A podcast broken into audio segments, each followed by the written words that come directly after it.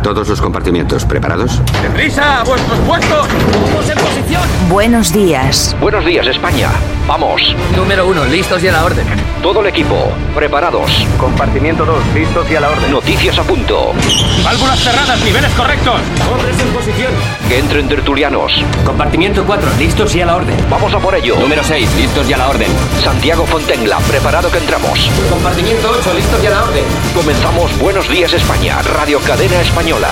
Compartimiento 10, listos y a la orden. A por ello. Vamos.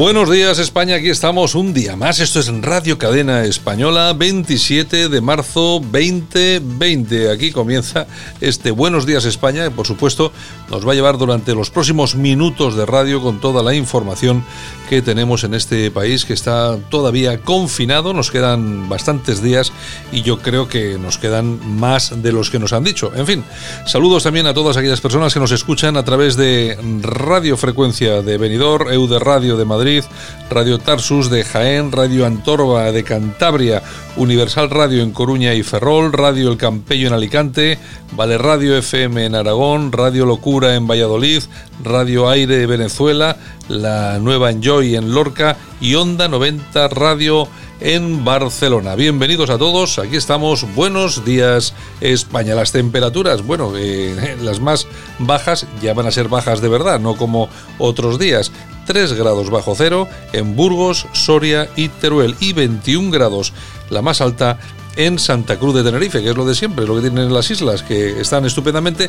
Lo que pasa que, bueno, estando como estamos en este confinamiento, a no ser que tengas una buena terraza, pues te va a servir de, de poco. En fin, ¿qué le vas a hacer?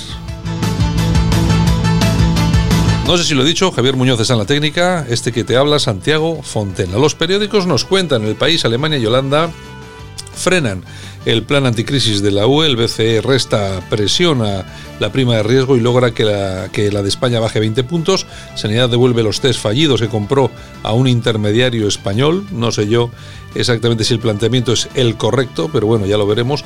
El aumento diario de fallecidos baja por primera vez en una semana. El rey en el hospital de campaña de IFEMA interior toma medidas ante la posibilidad de endurecer el aislamiento, el combate de la ciencia, las transfusiones de sangre de los inmunizados, nueva esperanza. En el mundo nos dicen que Hacienda exigió contención en el gasto sanitario a las comunidades autónomas, Sanidad entregó a la Comunidad de Madrid los test piratas chinos sin ni siquiera validarlos, el rey se activa en la lucha contra el virus, Antonio Garamendi, presidente de la COE, el país no puede parar, está en juego la recuperación de la crisis, la construcción mantiene su actividad al 80%. España e Italia se plantan ante la falta de conclusiones del Consejo Europeo. En el en ABC nos dicen eh, fuente de esperanza. El rey visita el hospital de IFEMA, símbolo para la moral de toda España y de lo que somos capaces de hacer cuando trabajamos juntos por un fin común. Las fuerzas de seguridad piden al gobierno menos ruedas de prensa y más material. Y acabamos con la razón, un rey en primera fila, Felipe VI, visitó el hospital de campaña que el ejército ha levantado en un tiempo récord en IFEMA para derivar a los enfermos menos graves. Sanidad compró 9.000 test rápidos defectuosos a China. Se reduce por primera, perdón, por primera vez el número de muertes en un día. Que lo de mi tos no es coronavirus, o sea, es eh, la gargantita esta de primera hora de la mañana que de vez en cuando me juega estas malas eh, pasadas. Bueno, Hoy vamos a tener un programa, como siempre, cargadito. Vamos a tener a Yolanda Cauciro Morín con la revista de prensa.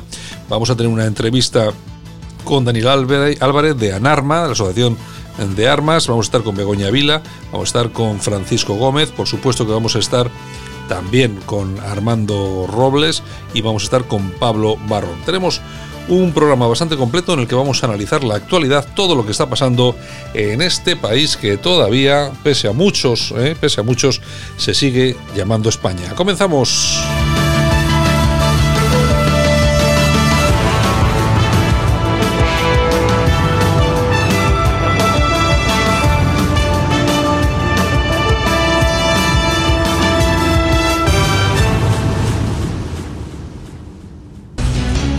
Ahora, en Buenos Días España, revista de prensa, con Yolanda Couceiro Morín, los principales titulares de la prensa en Internet, lo mejor de Twitter y la efemérides musical del día.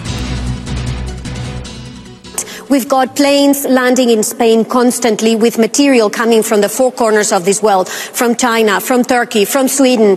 Uh, and obviously we have asked NATO, as it is our right to do, uh, to... Uh, bueno, pues eh, tampoco vamos a molestar mucho a nuestros oyentes con el speak de esta señora. ¿Quién es? Es la ministra de Exteriores, nuestra ministra de Exteriores, que en una entrevista a la CNN eh, pues decía que, oye, que estaban llegando continuamente aviones a España con material sanitario, que llegaban de Turquía, de China, de Suecia. Vamos, que esto es la pera limonera, están haciendo cola los aviones. Es decir, que nos da, tenemos mascarillas no para todo el mundo, también tenemos para regalar a Portugal, a Marruecos. Bueno, tenemos falta. Bueno, qué horror, qué horror. Lo que pasa es que yo me imagino que a esta mujer eh, la habrán obligado a salir ahí a hacer el ridículo y cuando todo el mundo sabe perfectamente que no tenemos ni mascarillas, no tenemos Ah. respiradores y encima cuando compran algo Le esti- le, le le estiman. Y ya sabes esto que eso de te engaño como un chino ya no es así, ¿no? Ahora ya es te engaño como un español. Exactamente, exactamente. Es increíble, es increíble, increíble. En fin, es, es lo que tenemos, es lo que Oye, tenemos. Es un, es un horror, es, es un horror, Yolanda, es un horror lo que tenemos entre manos. Uy, lo que viene.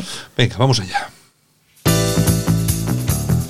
Vamos con esas noticias. Buenos días, España.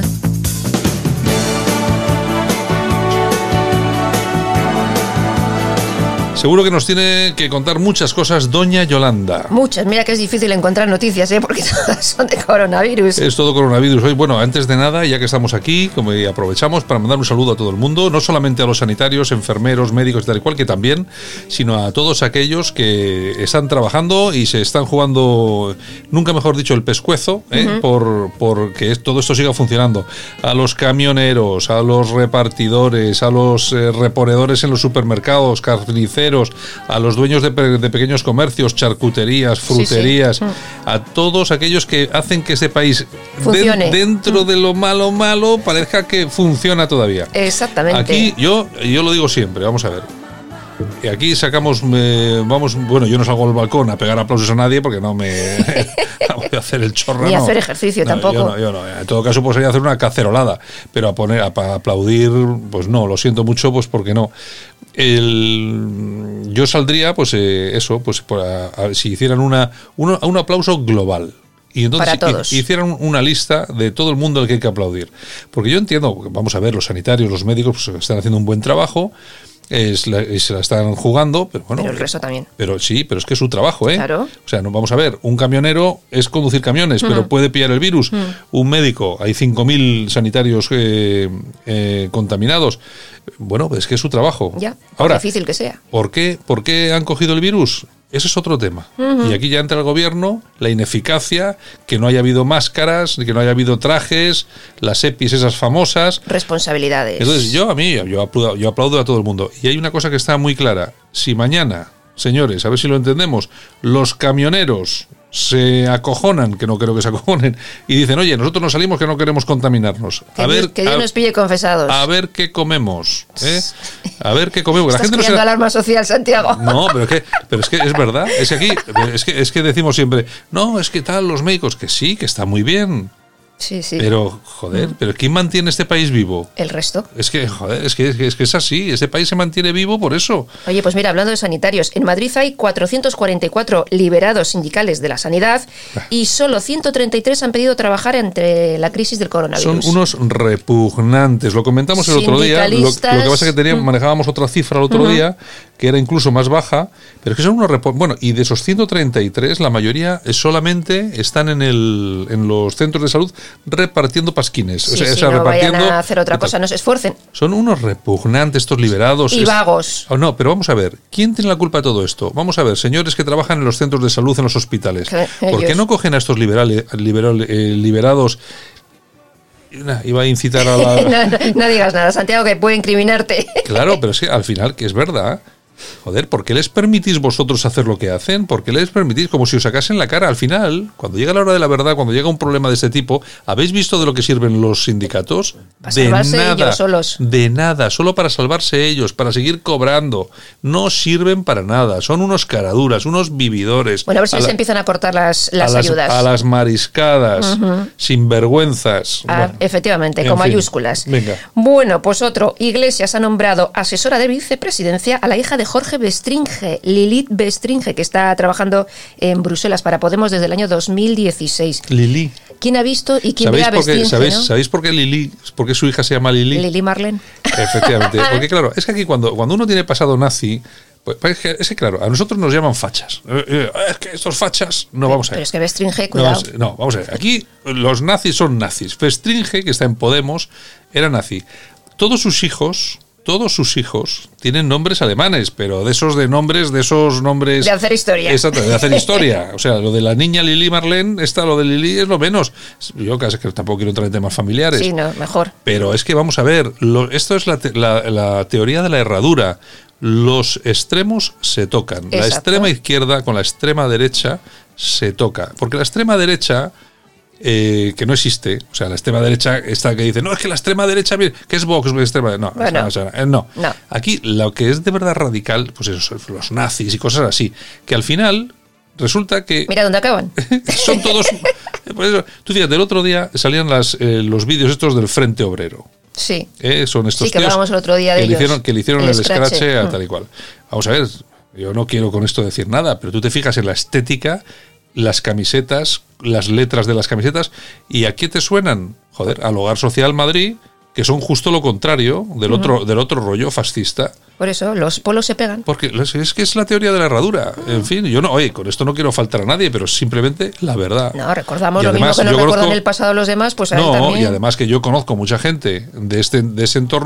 que hasta hace muy poco tiempo ha votado muy a gusto a Podemos. Sí, sí, sí. ¿eh? O sea que, bueno, en fin. En fin.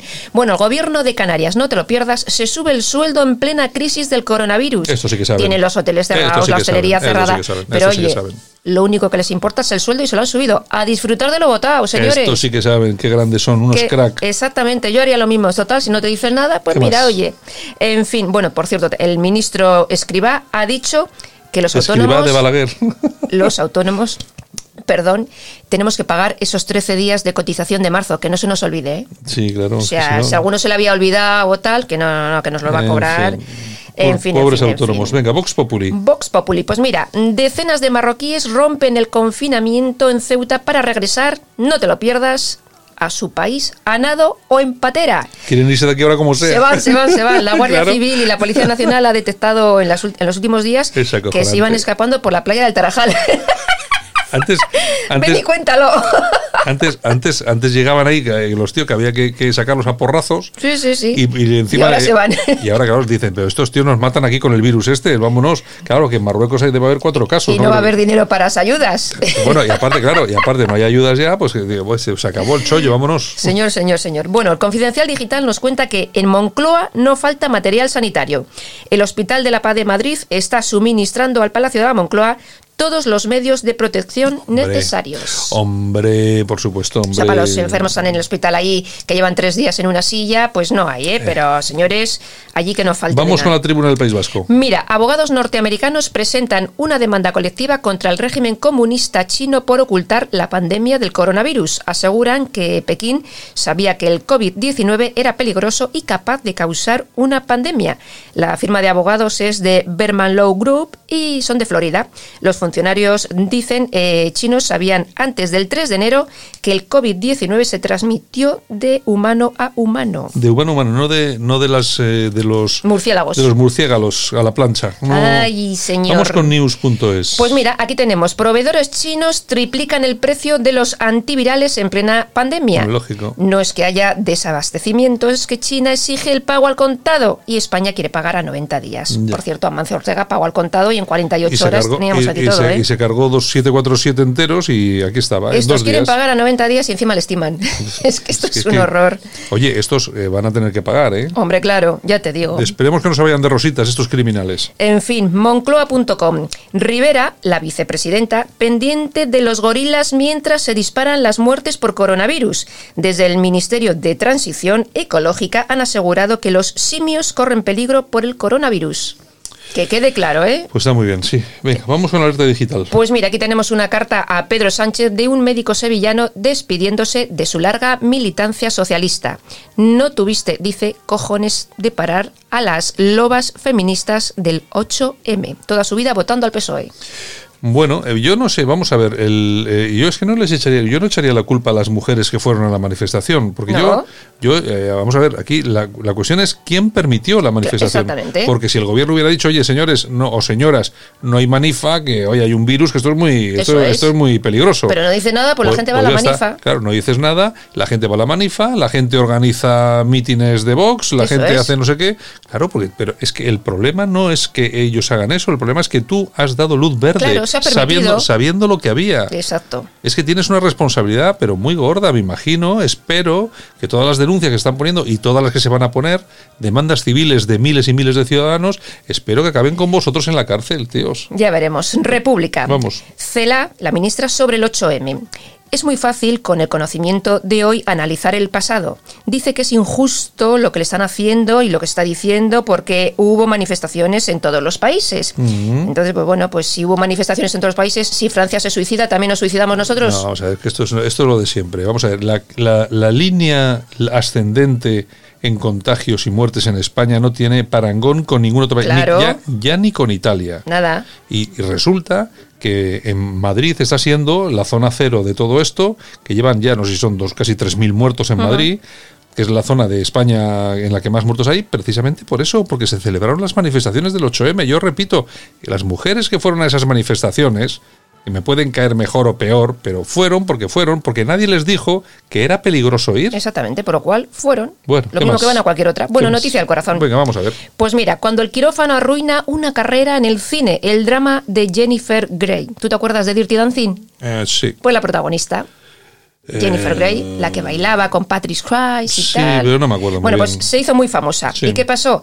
Pues que cogió un día, se metió a un quirófano Sí. para operarse la nariz y salió totalmente desfigurada. Y dice, entré en el quirófano siendo una celebridad y salí de él en el anonimato. Porque nunca más la volvieron a... Bueno, para series de, de, de estas películas que no las ve ni Dios. ¿Cómo se llama esta mujer? Voy a, mirar- voy a meterlo aquí. porque Jennifer me, Grey. Me gustaría, me gustaría verlo. Bueno, si la ves de antes, a la vez ahora, no te- es que no la conoces. Hombre, yo me imagino que habrá aquí algunas fotografías, ¿no? Vamos a poner Jennifer Grey. Vamos a poner Jennifer Grey y así yo transmito. Ahí está, ahí la tienes. Yo transmito a todos nuestros oyentes exactamente cuál es que, cuál es mi consideración. Vamos a ver. Mírala y mírala. Bueno, pues tampoco está tan mal. Bueno, bueno, no tiene nada que ver. pero bueno, De hecho, no la volvieron a contratar para hacer grandes películas. Pues no está Y ahí se ha mal. vuelto a operar, ¿eh? O sea, Claro, yo aquí no la veo horrible. Lo que pasa que era una niña en la película, efectivamente. Yo estoy viendo aquí las dos fotos y yo no la veo. No, no, Ahora, pero- qué manía, qué manía de meterse en los quirófanos para estas cosas, ¿no? pues sí, pues la salió caro, porque ya te digo, mm, Ya, ya, de. Dirty Dancing, que fue un pelotazo de película, el otro día hablábamos de, de Pretty Woman, da- Dirty Dancing también. Venga. Y mírala, pues ahí se, ahí se quedó. Vale, sí. 60 años tiene. Venga, vamos con ello. Que lo sepáis. Aquí le vamos a dar caña. Pues a Emiliano García Pajetonejas. Porque es, bueno, es el presidente de Castilla-La Mancha. ¿Qué me dices? No y- sabía yo, no sabía. dice- igual alguno no lo sabe, algún despistado. Dice ahora Por que, el go- favor, eh, nuestros oyentes todos saben quién es que, el, que el gobierno le pidió no cerrar los colegios para no generar alarma social. Fíjate tú, ahora andan a la greña. O sea, Ahora, claro. que Pedro Sánchez, tu jefe, te dice que no, cierres un no, colegio. No, está- no andan a la greña, anda a ver quién se libra y quién no se libra. claro, sí. Porque sab- saben que va a venir después una gorda y ya están preparando el camino para decir, eh, que yo no hice nada, a mí me dijeron que hiciera no sé o qué. sea, a ti te dicen no cierres los colegios porque está y vas y no. Ah, ya, ya, Venga, ya. aplausos para quién? Pues para el rey Felipe VI. Para que, que ha ido de visita. Ah, por eso. Bueno, ha Se ido ha pasado con, por IFEMA. Ha ido con la el- mascarilla, con sí, los sí, guantes. para ver el hospital que están ahí preparando. Bueno, ¿qué tenemos en Twitter? Pues mira, nos damos una vuelta. Mira, tenemos a Alex que dice, me alegra que Calvo ya no esté en la Ruber, me alegra que deje libre una cama. Hay más socialistas que las necesitan. Próximo ingreso, espero que sea en Soto del Real. bueno, que no, yo creo que, Que no no salió puede- nada mal. No puede Alguno ir, va a caer, ¿eh? No puede ir desencaminado, ¿no? Exactamente. Manhattan Emmet dice... Oye, ¿sabemos si ha salido Garzón ya de, No, de, que yo, de que la yo se- Ruber? que yo sepa, no. No, bueno, que yo sepa, no. Es estupendo tener a una loca de atar de ministra de Exteriores, la que hablábamos La que antes. la que dice que está llegando aquí aviones a doquier. Eh, Sánchez del Real Oye, dice... tú traes mucho aquí a este, al diputado de Vox, este Sánchez de Real, ¿eh? Pues, pues claro que sí, pues si dice cosas que merecen la pena, pues oye, Ah, lo traigo, da igual. Vale, vale, vale. ¿no? Pues mira, nos dice en esta ocasión, en la, en la Real Academia del Chino deben estar acuñando la locución verba- verbal te han engañado como a un español, lo que decías tú antes. Ah, mira, pues mira, mira, has visto, ¿eh? Mira, hemos pensado en lo mismo. ¿Ves tú? Hemos pensado en lo mismo. Bueno, Los bueno. polos siempre están ahí. en el programa de Al Rojo Vivo eh, han entrevistado ayer a Irene Montero y ha dicho sobre el 8M que hicieron todo lo que les dijeron las autoridades y que la extrema derecha está haciendo partidismo con el coronavirus para atacar al feminismo.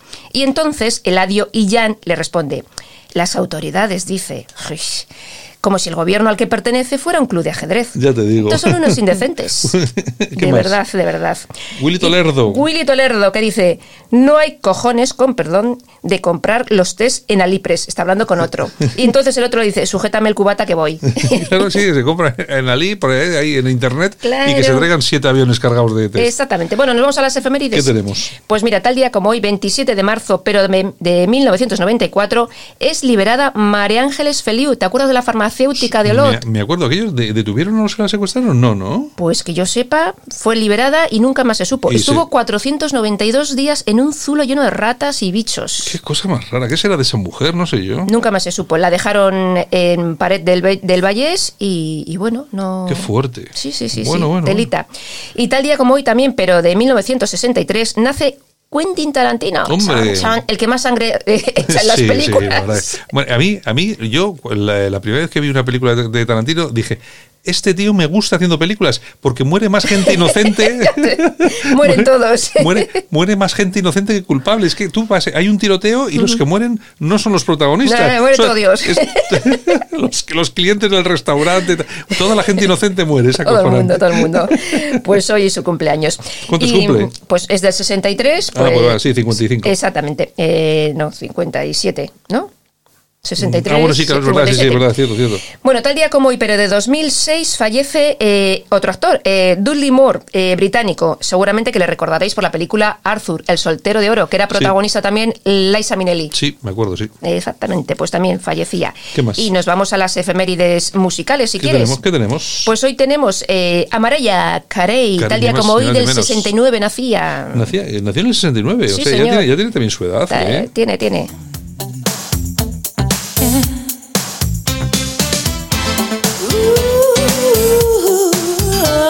Mira que no ha vendido discos esta mujer, ¿eh? Más de 200 millones de discos ha vendido a lo largo de, de su historia y fíjate que tiene pocos años, ¿eh? Ya- ya te O sea, digo, ya te digo. Estuvo casada con Tommy Mol- eh, Motola, Motola, Motola. con Tommy Motola. El jefazo de la. No, sé de qué. De una no- discográfica, sí. el- no Sí, sé, sí. de la Universal o alguna cosa así, sí. Y luego cuando se separó estuvo casi tres años con Luis Miguel, el Con cantante de sí. boleros. Sí, Dios sí, mío, sí. que parece artificial el tío. Anda que ella. Ella no parece artificial, Bueno. tiene, eh, tiene, También un poquito. tiene personalidad. Sí, también, también.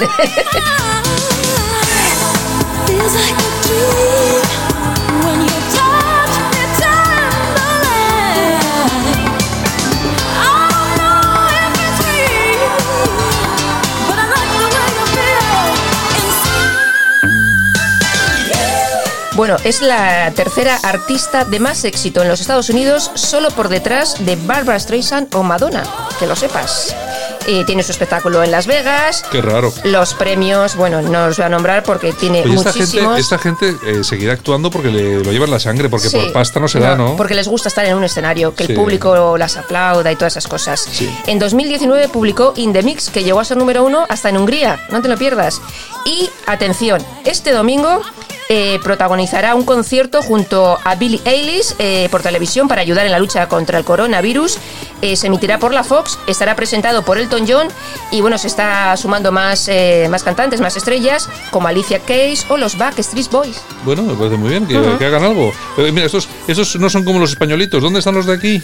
Pues seguro que harán otra milonga parecida, pero no de esta categoría. Que no, seguro que, van a hacer estos caraduras que los americanos son progres, pero son progres por lo menos tienen algo de patriotismo. Son patriotas, exacto.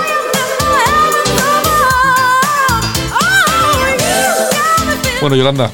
Bueno, pues nada, fin de semana. Yo es que ya con el coronavirus y la cuarentena no sé ni en qué día vivo, son todos iguales. Efectivamente, da, exactamente igual que sea fin de semana que no. Exactamente, a disfrutarlo en casa y pasarlo bien. Besitos desde Bilbao. Adiós. Hasta luego.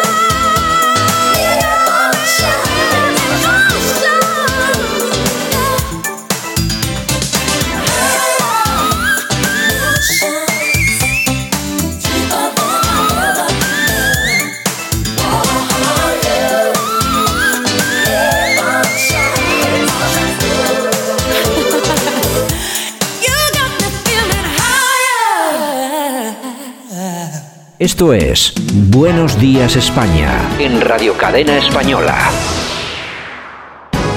Aquí te lo contamos. Buenos Días España. Buenos días. Y una de las cuestiones eh, que últimamente está tomando importancia, yo no sé si es porque tenemos ese, eh, no sé, ese miedo a lo apocalíptico o posapocalíptico, es el tema de las armas. Eh, últimamente han llegado muchas noticias de muchos países del mundo, la gente está acaparando armas, yo no sé si es, si es cierto, si no es cierto, si las personas ven en esta situación actual del coronavirus algún tipo de peligro y por eso se lanzan a ese tipo de cosas. La cuestión es que traemos con nuestros micrófonos de Radio Cadena Española a Daniel Álvarez, que es vicepresidente de ANARMA y muy experto, lógicamente, en estos temas. Eh, Daniel, buenos días. Muy buenos días. Bueno, eh, eh, bueno, es cierto que en Estados Unidos, por lo menos, sí nos han llegado noticias de que parece ser que muchas personas, con relación a esto del coronavirus y tal, están, pues eso, haciéndose con sus armas, no sé, ante una posible, un posible escenario posapocalíptico. Sí, la, la verdad es que es así. de hecho, tenemos noticias de que hay muchas armerías que se han quedado sin stock, literalmente vacías. Eh, también es cierto que muchos estados de, Estados Unidos eh, han declarado las armerías como comercios de primera necesidad, o sea, equiparables a cualquier farmacia de aquí. Eh, allí las armerías están tienen esa consideración. Y los ciudadanos, lógicamente, han hecho aprovisionamiento de armas y municiones. Ellos hay que tener en cuenta que tienen un historial que, así lo recomienda. En todos los grandes eventos apocalípticos que han tenido, desde ya el apagón del 77 en Nueva York hasta pasando por el Katrina, los incidentes de Los Ángeles y demás, pues eh, se han producido siempre enfrentamientos armados, pillajes eh, y demás que, bueno, pues recomienda a la población que lógicamente ejerza su derecho a la autodefensa. Estamos, estamos eh, ante una situación que lógicamente todavía no se escapa de las manos. No creo tampoco que vayamos a llegar a esos extremos, pero bueno, tampoco se puede, se puede negar ¿no? Eh, que pueda suceder. Y al final el ser humano es eso, un animal, y somos eh, depredadores, ¿no? Sí, a ver, hay que tener en cuenta que estamos hablando de dos sociedades, la europea y la norteamericana, completamente diferentes. Y que es muy difícil extrapolar lo de uno en otro. Eh, en Estados Unidos el peso del Estado es reducido. Es, eh, a ver, si miramos cualquier estado grande como puede, puede, ser el de California, el de Texas y demás, las instituciones eh, ocupan un porcentaje muy pequeño. Aquí nosotros tenemos un estado hiperdimensionado, tipo elefante, eh, pero allí no. Allí los funcionarios no son tantos como tenemos aquí y además se prima mucho el tema de la libertad individual. Eh, ellos tienen muy arraigado su, su derecho a, la individualidad y, eso hay una reducción terrible de la burocracia, etcétera y, lo ejercen. Y uno de los elementos que es su segunda enmienda, que tenemos que tener siempre presente, que la segunda enmienda no es el derecho a la autodefensa. la segunda enmienda lo que habla es la posibilidad de que el pueblo, el pueblo pueda derrocar un gobierno ilegítimo o tiránico contra ellos. Efectivamente. Eso es la segunda enmienda. Sí, sí, sí, sí. Sí, pues hay, muchas hay, muchas, hay muchas personas que no acaban de entenderlo, pero realmente se refiere a eso, ¿no? A que en un momento determinado los ciudadanos puedan defenderse del propio Estado. Exacto. Y entonces eso trae como consecuencia que tu derecho a tener y portar armas te permite, lógicamente, el derecho a autodefensa, te permite cazar, te permite realizar actividades deportivas, etcétera, etcétera. Pero realmente el, germen de todo esto es la defensa del individuo frente al Estado y bueno, pues eh, ellos sí que lo tienen muy arraigado y lógicamente pues ejercen. Y además, a ver, eh, si analizamos los precedentes que ellos han tenido, por ejemplo con el Katrina del 2005, eh, allí inmediatamente se produjeron actos de pillaje, saqueos, violaciones, asesinatos, porque el Estado no llega. No, como no llega en Europa. es decir, ante una calamidad de ese tipo, tenemos que tener muy presente que el Estado no va, bueno, estamos viendo ahora que, bueno, el gobierno que tenemos, que es un gobierno absolutamente de inútiles, eh, están desbordados en el principio de esta pandemia. ¿Qué pasaría si, si esto se extiende de manera brutal y en lugar de miles de muertos estamos hablando de cientos de miles de muertos? Sí, o, eh, encontrarnos, o encontrarnos con un escenario en el que, por ejemplo, la falta de alimentos eh, fuera muy importante. Lógicamente, eh, ahí nos encontraríamos en un escenario pues bélico total. Bien, bueno, de, momento, mm, si nos fijamos, no, hay más que darse. Si nos fijamos ahora mismo en los medios de comunicación, que lógicamente son, salvo pequeñas excepciones como, como tu programa y otros, son medios totalmente apesebrados, en los cuales, bueno, pues están fuertemente subvencionados. ¿Tú has visto estos días con la cantidad de muertos que ya hay, que estamos hablando más de 4.000?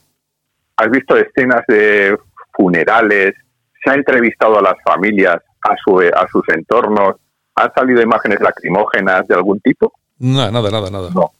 Tú no has visto ni una, ¿no? Ni una. Cuando se ha producido un, un hecho de lo que ellos llaman violencia de género, eh, no sale hasta la panadera del barrio hablando sobre la pobre mujer, que efectivamente es así, ¿no? La pobre mujer, dando ahí un, eh, un, pues, un, pues, pues, forzando el tema de que bueno pues pues que, un tema penoso etcétera etcétera pero como ahora esto a ellos les, repercute directamente no deberás un minuto dedicado a la consternación de indignación de las víctimas no hay un solo. ¿Por qué? Porque no interesa, lógicamente. Mm. Es decir, hay que mantener a la población eh, lo más anestesiada posible frente a esta historia.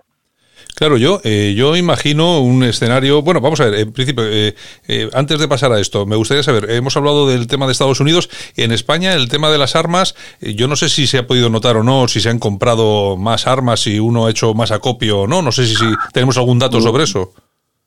No, la, verdad es que yo lo que eh, alguna el poco que podía hablar con algún armero y demás no no hay nada extraordinario al respecto. Lo que sí es cierto que bueno, lógicamente tanto cazadores como tiradores y tal guardan sus armas. Y luego además, pues lo que decíamos antes, ¿no? Que en Estados Unidos, pues la, gente no eh, es, totalmente dos sociedades completamente diferentes. Aquí en Europa, ahora que habla, hablamos un poco del tema español, en, eh, en el 2005, no sé si te acordarás que hubo unos incidentes en la periferia de París que quemaban coches como divertimento. Sí, 800, 800 coches por noche y cosas así. Sí, cosas así, ¿no? Bueno, pues eh, es el único em, evento en el cual recuerdo europeo que se hayan tomado medidas contra los propietarios de armas. En aquel entonces eh, hubo una circular a los propietarios, a cazadores y tiradores que vivían en esas áreas para que depositasen sus armas en las prefecturas de la policía gala.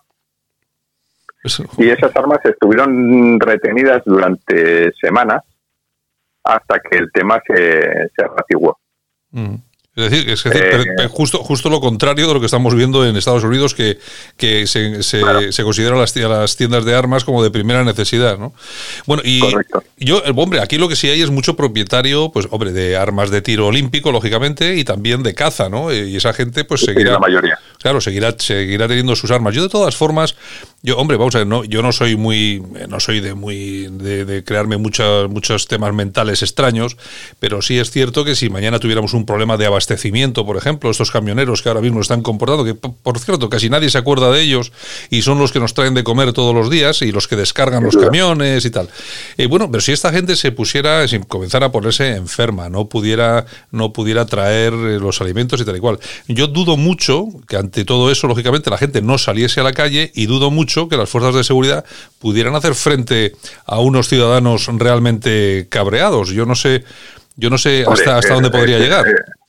A ver, mm, hay muchos estudios sobre la psicología de la masa, en la cual los, individuos se diluyen y sus escalas de valores desaparecen y, entonces bueno pues eh, actúan actúan como unos entes totalmente diferentes a lo que es el individuo y bueno, hay muchos ejemplos ¿no? sobre, sobre ese tema. Desde luego no hay nada como poner a la gente contra la espada y la pared para que, para que se produzcan eh, disturbios. Basta una pequeña mecha para que estalle el tema. Ahora mismo hay muchísima indignación eh, contra la clase política española, sin duda alguna. es decir, estamos viendo como la, la, la perfecta inutilidad e ineptitud de unos individuos que nos gobiernan pues están haciéndolo cada vez peor. La última ha sido el escándalo este de los test que, les han timado como a chinos. Sí, es una, bueno, es que lo de, eh, ya, sabes que eso de que te engañan como a un chino es al contrario, ¿no? te engañan como, como, un, español. El chino te engaña, te engaña como un español. como un español, es increíble. Es que... entonces, la gente, pues la, verdad es que están creando el caldo de cultivo perfecto para que la gente ya, pues, si, si le fuerzas ya, si le quitas la comida si, si caen los servicios más básicos y demás, pues lógicamente eso es un caldo propicio para que se produzca una disturbios, revueltas o lo que sea. Pues hombre, no, hombre, son situaciones que no, que no queremos, desde luego, pero son situaciones límite, pero desde luego, hombre, viendo eh, cómo actúa, por lo menos a nosotros eh, aquí en España, el actual gobierno, viendo cómo actúa, a mí ya no me extrañaría nada. Hemos tenido, pues eso, la constancia, la última constancia del, del timo del, del español comprando los test que no funcionan, fíjate tú, que, es increíble, pero bueno, tampoco vamos a comentar más de esto. Pero bueno, y la falta de previsión. Entonces, claro, si tenemos falta de previsión y nos timan de esta forma, cualquier escenario en un momento determinado se puede abrir. La cuestión es, ante, y no sé yo, eh, si yo te pregunto esto, porque tú sabes mucho de, todo este tipo de cosas, pero ante, ante una, si la sociedad eh, se echase a la calle por falta de, no sé, ya digo de alimentos, pero de libertad, que se encontrase en una situación extrema y tal, las eh, fuerzas y cuerpos de seguridad del Estado eh, no me refiero al ejército, me refiero a las, eh, sobre todo aquí en el País Vasco, pues en la Archancha y tal y cual, ¿tendrían capacidad para hacer frente a, de verdad a, a la gente en la calle? No, obviamente no. El número de efectivos que puede tener la, la es muy inferior a, una masa.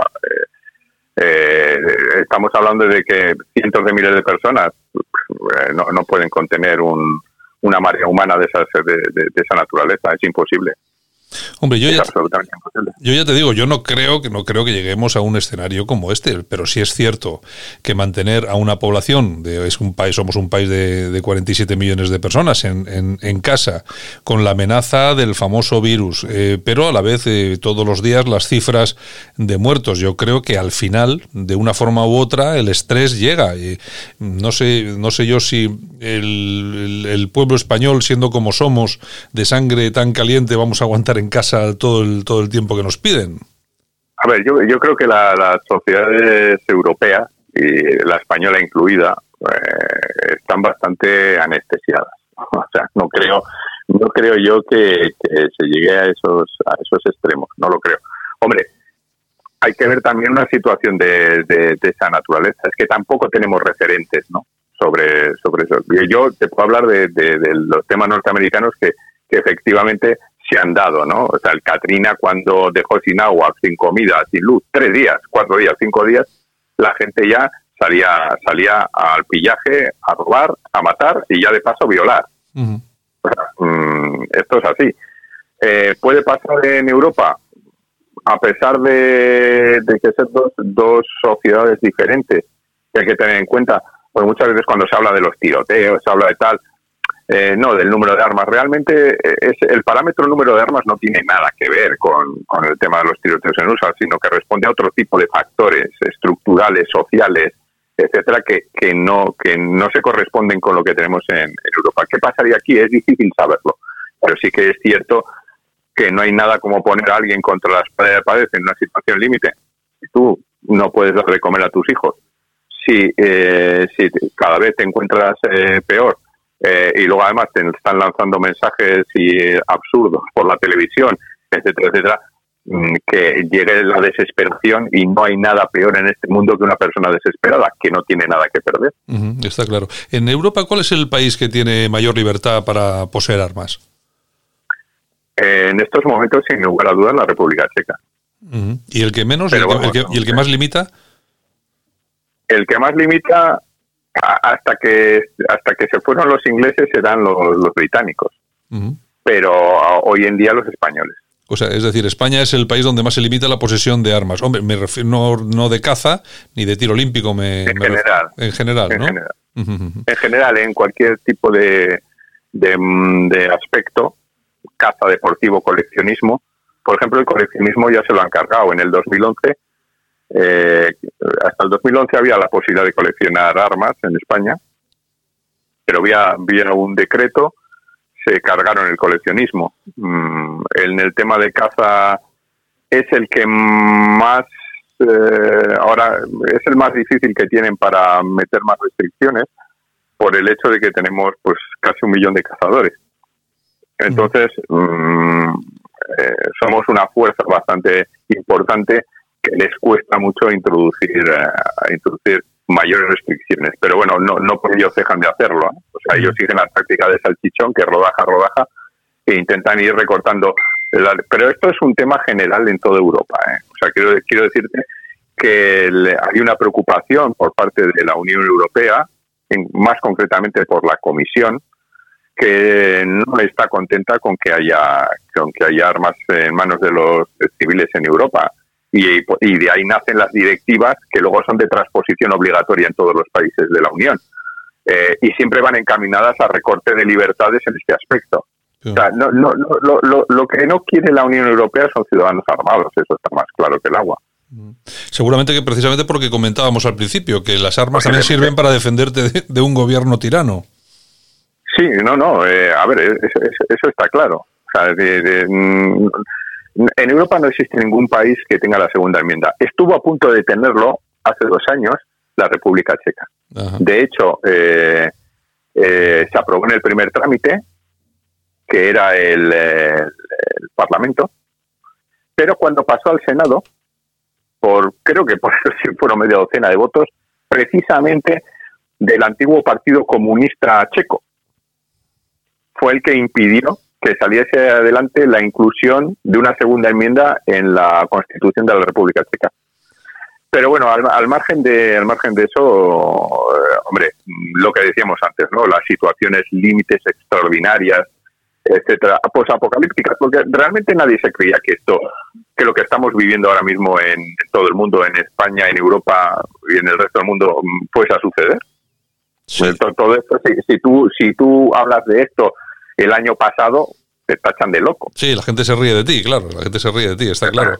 No, pero no, pero precisamente por eso yo, yo llamaba y te oye, vamos a hablar de esto porque es que, claro, las, las, las cosas ocurren de tal forma y a tal velocidad que uno no, sabe muchas veces a qué puede enfrentarse. Y yo creo que eh, las, eh, los disturbios en las calles, en las grandes ciudades, se han producido en tantas ocasiones por mucho menos que ahora mismo la situación en la que estamos, y sobre todo, yo no sé en, otros lugares del mundo, pero sobre todo en España, eh, teniendo el gobierno que tenemos, con las noticias que tenemos todos los días, con esta falta, con esta inacción, que con esta, con esta, yo creo que cualquier día de estos la gente se levanta por la mañana y dice, bueno, o acabamos con estos o estos acaban con nosotros, claro. Y, tú imagínate la, el problema y las circunstancias en las que nos vemos envueltos.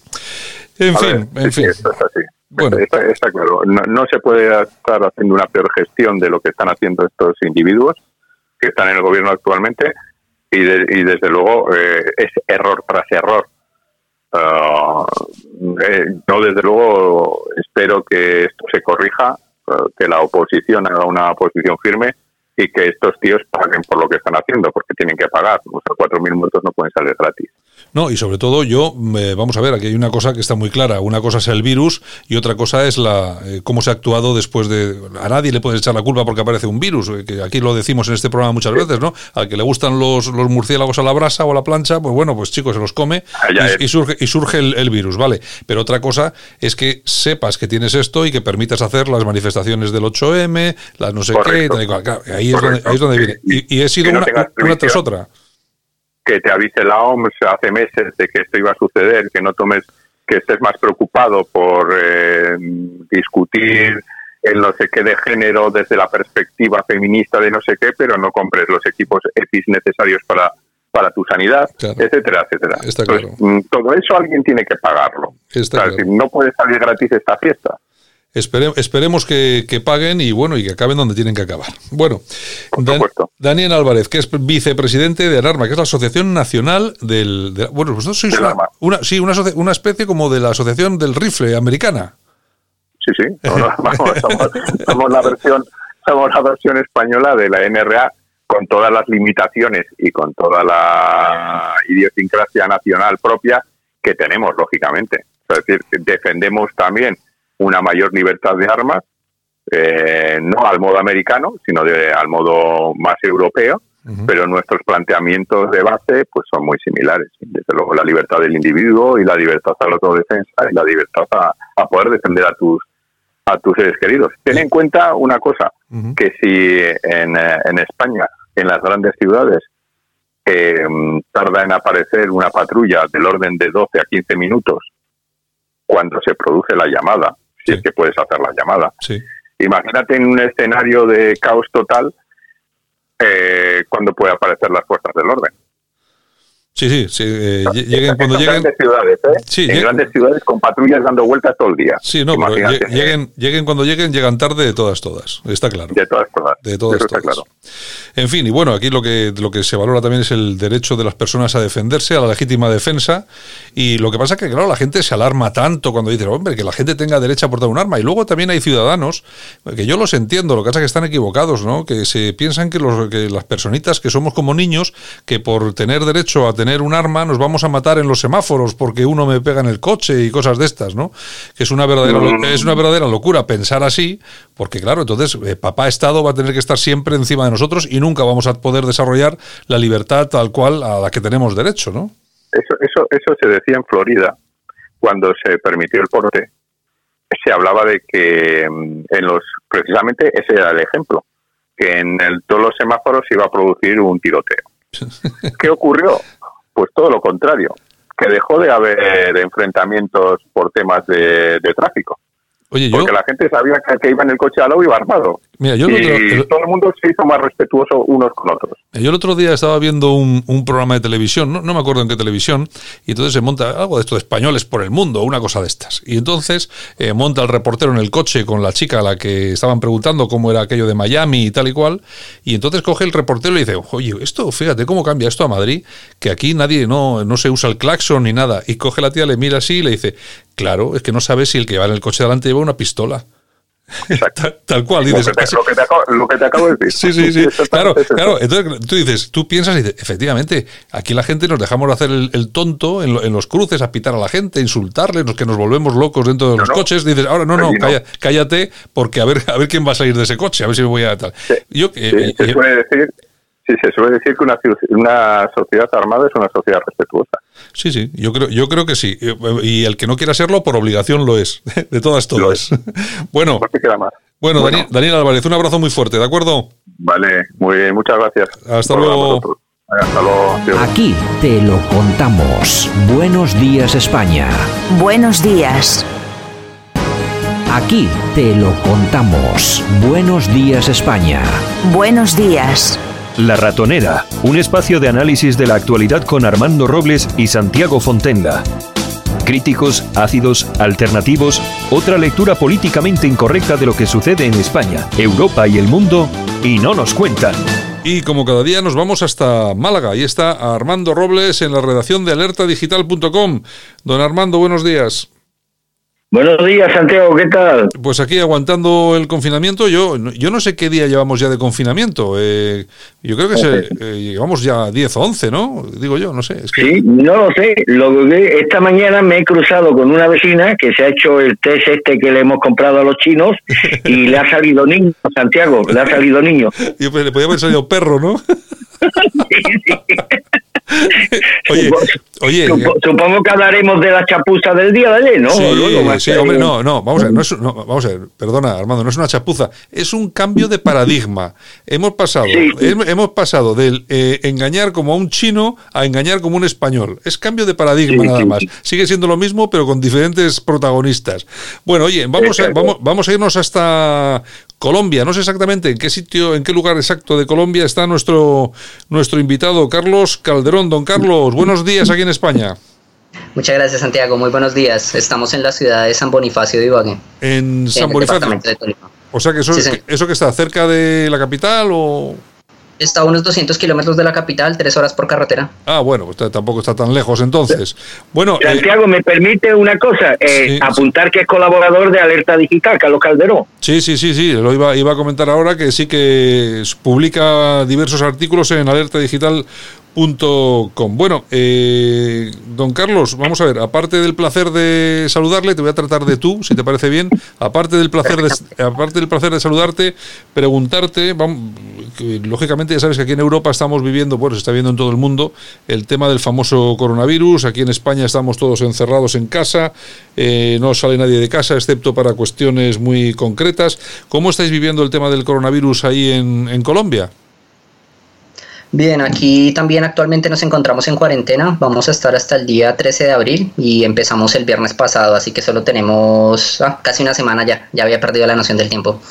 en Colombia no hemos tenido el nivel de impacto que se ha tenido en los países europeos, específicamente en Italia y en España, básicamente porque el gobierno ha intentado contener la situación desde muy temprano. No sé si tengo tiempo para dar un resumen de cómo ha sido todo. Sí, tienes tiempo, sí tienes, sí, sí. Muchas gracias. Eh, ¿Qué pasa? Colombia hasta hace poco tiempo no era, no estaba en capacidad de resistir pandemias o ninguna cuestión epidemiológica porque pues simplemente no teníamos los recursos.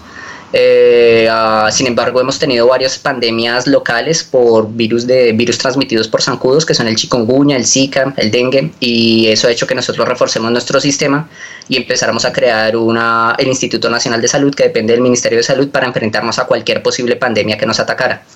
Ese instituto está desde 2018 certificado por la, el TEPINET, que es la organización mundial que se encarga de certificar estas, estos organismos.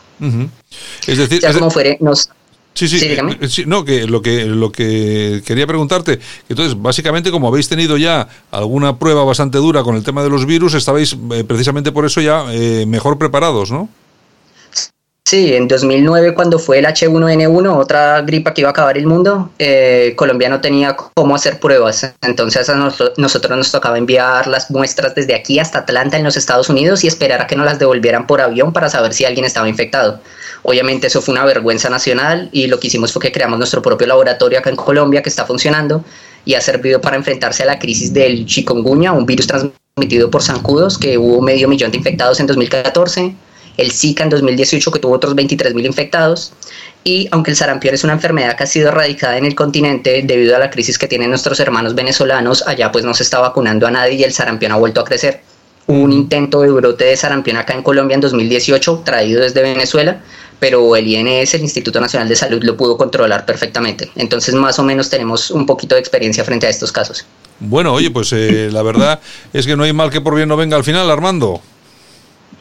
Sí, bueno, Carlos es un conocedor de la situación no solamente política, sino social, sanitaria, económica española. Ya quisieran muchos periodistas autóctonos tener los vastos conocimientos sobre nuestro país que tiene el bueno de Carlos. Y a mí me gustaría que, aunque la distancia, pero sé, Carlos, que como hispanista enamorado de la madre patria que eres, ¿Cómo estás viendo la gestión por parte del gobierno de Pedro Sánchez, la gestión de la crisis del coronavirus? ¿Cómo la estás viendo desde Colombia? desastrosa. No tiene justificación alguna que teniendo el mejor sistema de salud del mundo, que es el español, eh, estén teniendo más de 4.000 muertos. Ya están superado a China. No tiene razón de ser. Tienen exactamente todas las herramientas para enfrentarse a este virus y simplemente han decidido bajar la guardia y dejar que los infectara y los matara, porque los está matando. Bueno, y además que eh, estamos en manos de gente, bueno, el ministro de Sanidad, que es eh, filósofo, que como filósofo es un gran desconocido, es decir, que no es muy buen filósofo, pero desde luego como ministro de Sanidad es peor, Armando. Sí, es que no tiene, primero no tiene ninguna capacidad gestora y demás. Y estas son las frivolidades de algunos gobiernos, de los gobiernos de Pedro Sánchez. Había que meter a un ministro para cubrir la cuota catalana y demás.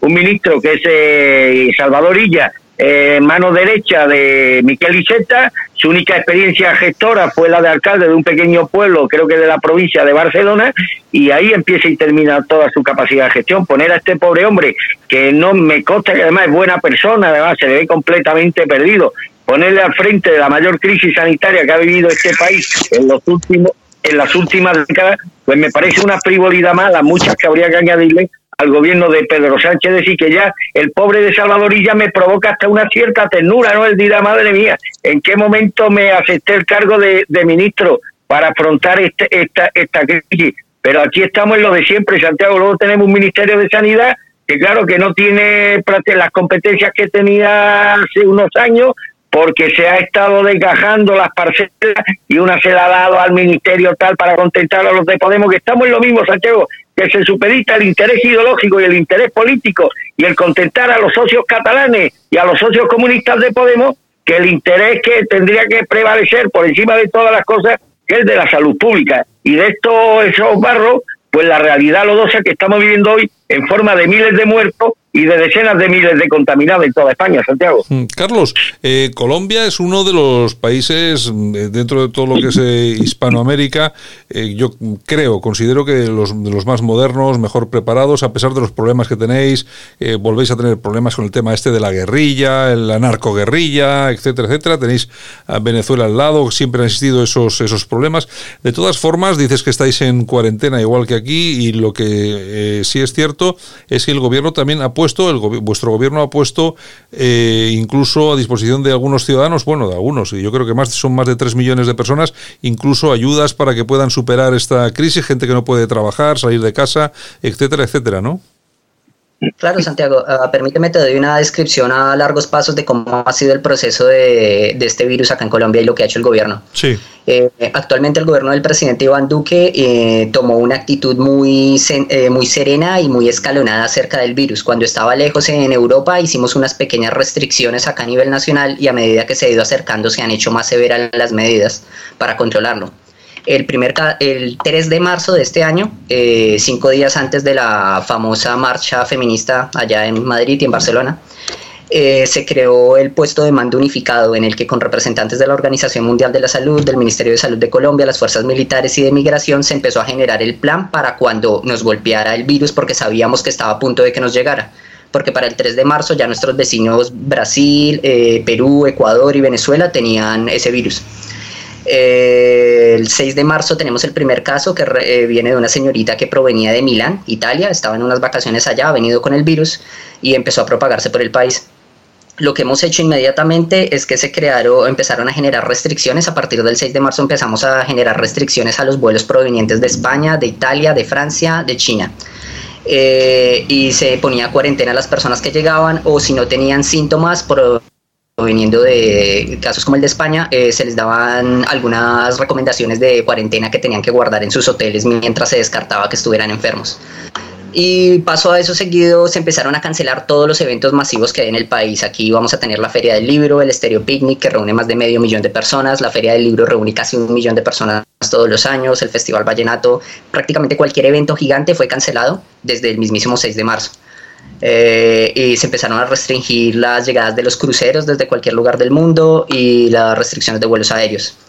Junto a eso, para sostener la economía, se creó un plan eh, del FOME, que es un fondo con 14.8 billones de pesos colombianos. Esos son aproximadamente 3.360 millones de euros, que se dividen en 6 billones, o sea, 1.300 millones de euros para ayudar al sistema hospitalario, para generar nuevas pruebas, nuevas camas, todo lo que sea necesario para contener la crisis.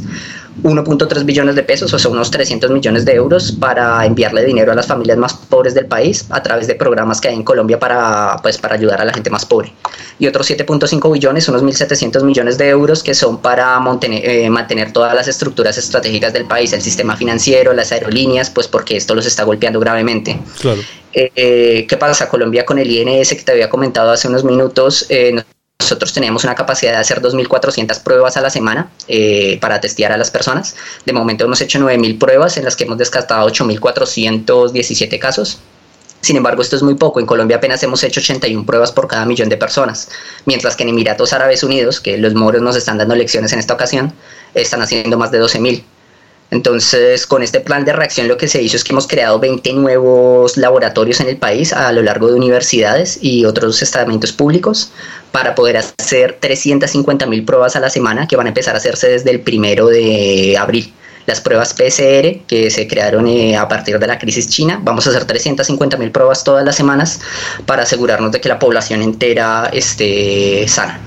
De momento, el aeropuerto internacional El Dorado y todos los aeropuertos del país internacionales están cerrados. Se cerraron las fronteras con Venezuela, las fronteras con Ecuador. No hay forma legal de entrar o salir de Colombia. Todo está bloqueado.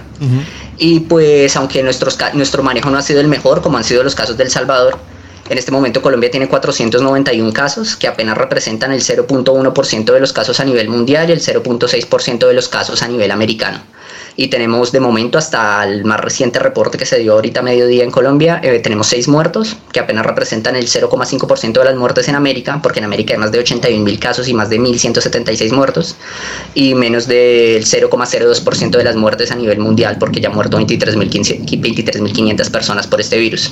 Es decir, las medidas de Colombia no han sido las mejores, no tenemos el mejor sistema de salud, ni somos el país más rico, pero en cuanto se refiere al manejo de la crisis con respecto a casos como el de Italia o el de la madre patria, pues con recursos mucho más limitados se ha realizado un mucho mejor trabajo. Hombre, en España todavía están decidiendo qué hombre, hacer. hombre, Carlos, aquí hay, aquí hay un tema que me parece que hay que, hay que destacar, eh, Armando, es que estamos hablando de que en Colombia el día 6 de marzo, eh, sin, eh, sin una sola muerte, eh, resulta que eh, eh, anulan cualquier tipo de acto público, todos los, los mega festivales quedan suspendidos, se cierran fronteras. Claro, mientras nosotros estábamos a punto todavía de celebrar el 8M. Tú fíjate cómo es la diferencia. Se hizo lo que se tenía que hacer en el, desde el minuto uno y eso ha evitado pues el número de muertos y de contagiados que, tenemos en España. Y el problema es que en este país, pues los responsables de que esta pandemia se haya propagado sin control, pues siguen sin asumir su cuota de responsabilidad. Ingenuamente confiábamos en que Irene Montero meditase, madurase y aprendiese que la política está para mejorar la vida de las personas y no para mangonearla, ni adoctrinarla, ni ponerla en peligro. Bueno, pues ya perdemos ya toda esperanza. Es demasiado arrogante y engreída para admitir un error. Ni siquiera ha pedido disculpas y ayer dijo que bueno, echó la culpa a los expertos, él ya dijo que bueno, que el 8M se celebró con el aval de los expertos, pero si nos vamos a la hemeroteca vemos que los expertos y la propia Organización Mundial de la Salud ordenaron, eh, o sea, ordenaron, aconsejaron la cancelación de todos los eventos multitudinarios que estaban previstos en España ese día, el día 8 de marzo. Pero hay algo más, una negligencia más que añadir a las muchas negligencias criminales del gobierno vírico de Pedro Sánchez. Y es que estos canallas se acudan ahora. Hombre, que ese día también se celebraron actos políticos como el de vos, se celebraron partidos de fútbol y efectivamente y las instituciones o los organismos dependientes del Estado no fueron capaces de suspender estos eventos, porque de haberlo hecho, pues tendrían también que haber suspendido el evento del 8M, que es la génesis de todo este problema. O sea que si el gobierno hubiera ordenado la suspensión de los partidos de fútbol celebrados esos días, pues de forma imperativa tendría que haber ordenado también la cancelación de, de la quedarre feminista del 8M. Y ahí viene, pues una vez más, hasta qué punto estamos siendo gobernados por personas que frivolizan con la salud de los españoles, que la ponen en peligro y que al final el resultado, pues es, eh, estamos ahora mismo, somos el segundo país del mundo en número de víctimas mortales y algo se ha tenido que hacer no mal, sino rematadamente mal para que encabecemos esa tenebrosa estadística. En ese sentido, tendríamos que aprender muy mucho de la gestión del coronavirus, eh, del coronavirus que con, sin, sin los medios sanitarios que tiene nuestro país, sin los medios técnicos, sin los medios económicos, sin embargo, se han sabido hacerlo muy bien el gobierno, el gobierno colombiano. Está muy claro. Bueno, pues Carlos Calderón, muchas gracias por estar con nosotros aquí esta mañana y esperamos que no sea la última vez. Santiago siempre listo para ah. ayudarles. Pues muy bien, un abrazo muy fuerte. Un abrazo, Carlos. Bueno, que ahí parece, que perdíamos un poco la, parece que perdíamos un poco la, la comunicación. Bueno, eh, Armando. Eh, se, expresa, bien mi amigo, ¿eh? Santiago ya quisiera mucho españoles. Hombre, su capacidad expositiva, es un fenómeno. Hombre, ya, te digo, ya te digo. Además, eh, nos, ha, nos ha resumido rapidísimamente, nos ha resumido rapidísimamente todo el, todo el tema de Colombia, que me, ha parecido, además, digno de, de, relatarlo, porque fíjate tú eh, cómo han sabido en Colombia, cómo han sabido reaccionar lo que no hemos reaccionado aquí en, en España. Increíble. Bueno, de todas formas, bueno, eh, la última, lo que has comentado antes, Armando, el tema de los de los test, de los test, no sé si eran falsos o estaban mal. En todo caso, el, este, este gobierno es un verdadero desastre. ¿eh? Es un, mira, Santiago, esto ya es esto ya, yo he visto historietas de Mortadelo y Filemón con al servicio en estas operaciones que hacían para la tía, ¿te acuerdas, no, Santiago? Sí, sí, sí. Eh, con el profesor Bacté y demás. He visto historietas de Mortadelo y Filemón más serias que lo que estamos viviendo ahora en cuenta del coronavirus y la gestión del gobierno. Vamos, eh, pero pero es que además nos engañan, nos engañan, antes decíamos, nos engañan como chinos, no, no, nos engañan como españoles. Ha habido una, un acto lleno de negligencia, sino de incompetencia, de es que, es que no tiene nombre. O sea, que ha tenido que ser el gobierno chino el que haya advertido al gobierno vírico de Pedro Sánchez, oiga, que han comprado ustedes té rápido a una empresa sin, sin licencia, que es un eufemismo para no decir a una empresa pirata.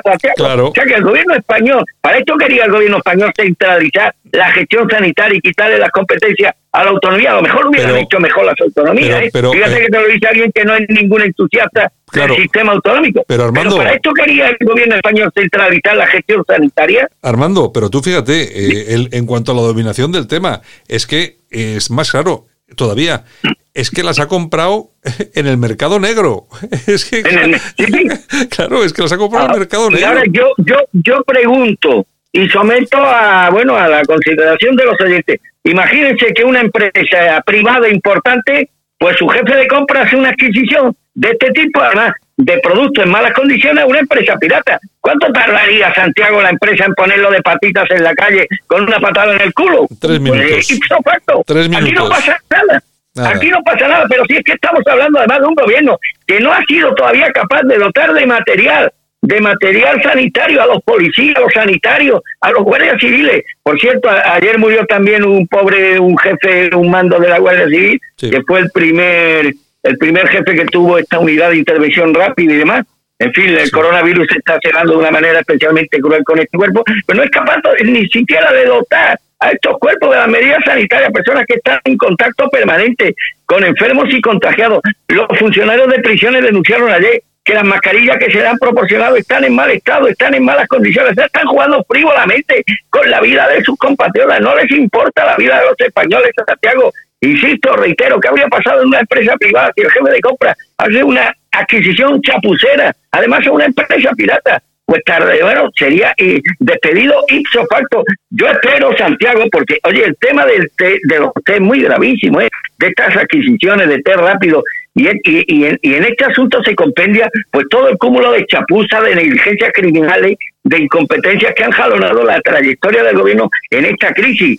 Yo espero que la fiscal general del Estado, claro que es mucho esperar, pues actúe de oficio porque aquí se ha cometido un más que presunto delito, primero de fraude, segundo de malversación de, del dinero público y tercero de poner en peligro la salud pública, Santiago, pero me temo que no va a pasar nada, que dentro de unos días saldrá el tonto de, bueno, el tonto, el tonto, el Pedro Sánchez, hablando de lo orgulloso que se siente, de lo bien que funciona la fibra óptica en nuestro país, de que las ciudades españolas están menos contaminadas porque la gente no está saliendo a la calle, incluso arrogándose como un éxito suyo el que no haya hoy contaminación en las grandes ciudades españolas. Es decir, Santiago, esto es un auténtico despropósito. Yo mm, lo que yo invierto la frase que dijo Pedro Sánchez respecto a tener como socio de gobierno a Podemos que no podría dormir tranquilo ni en ni los españoles. No, no, señor Sánchez, es ahora cuando no podemos tener, dormir tranquilo, sabiendo que nuestra salud, nuestra vida está en manos de gentuza, está en manos de auténticos criminales,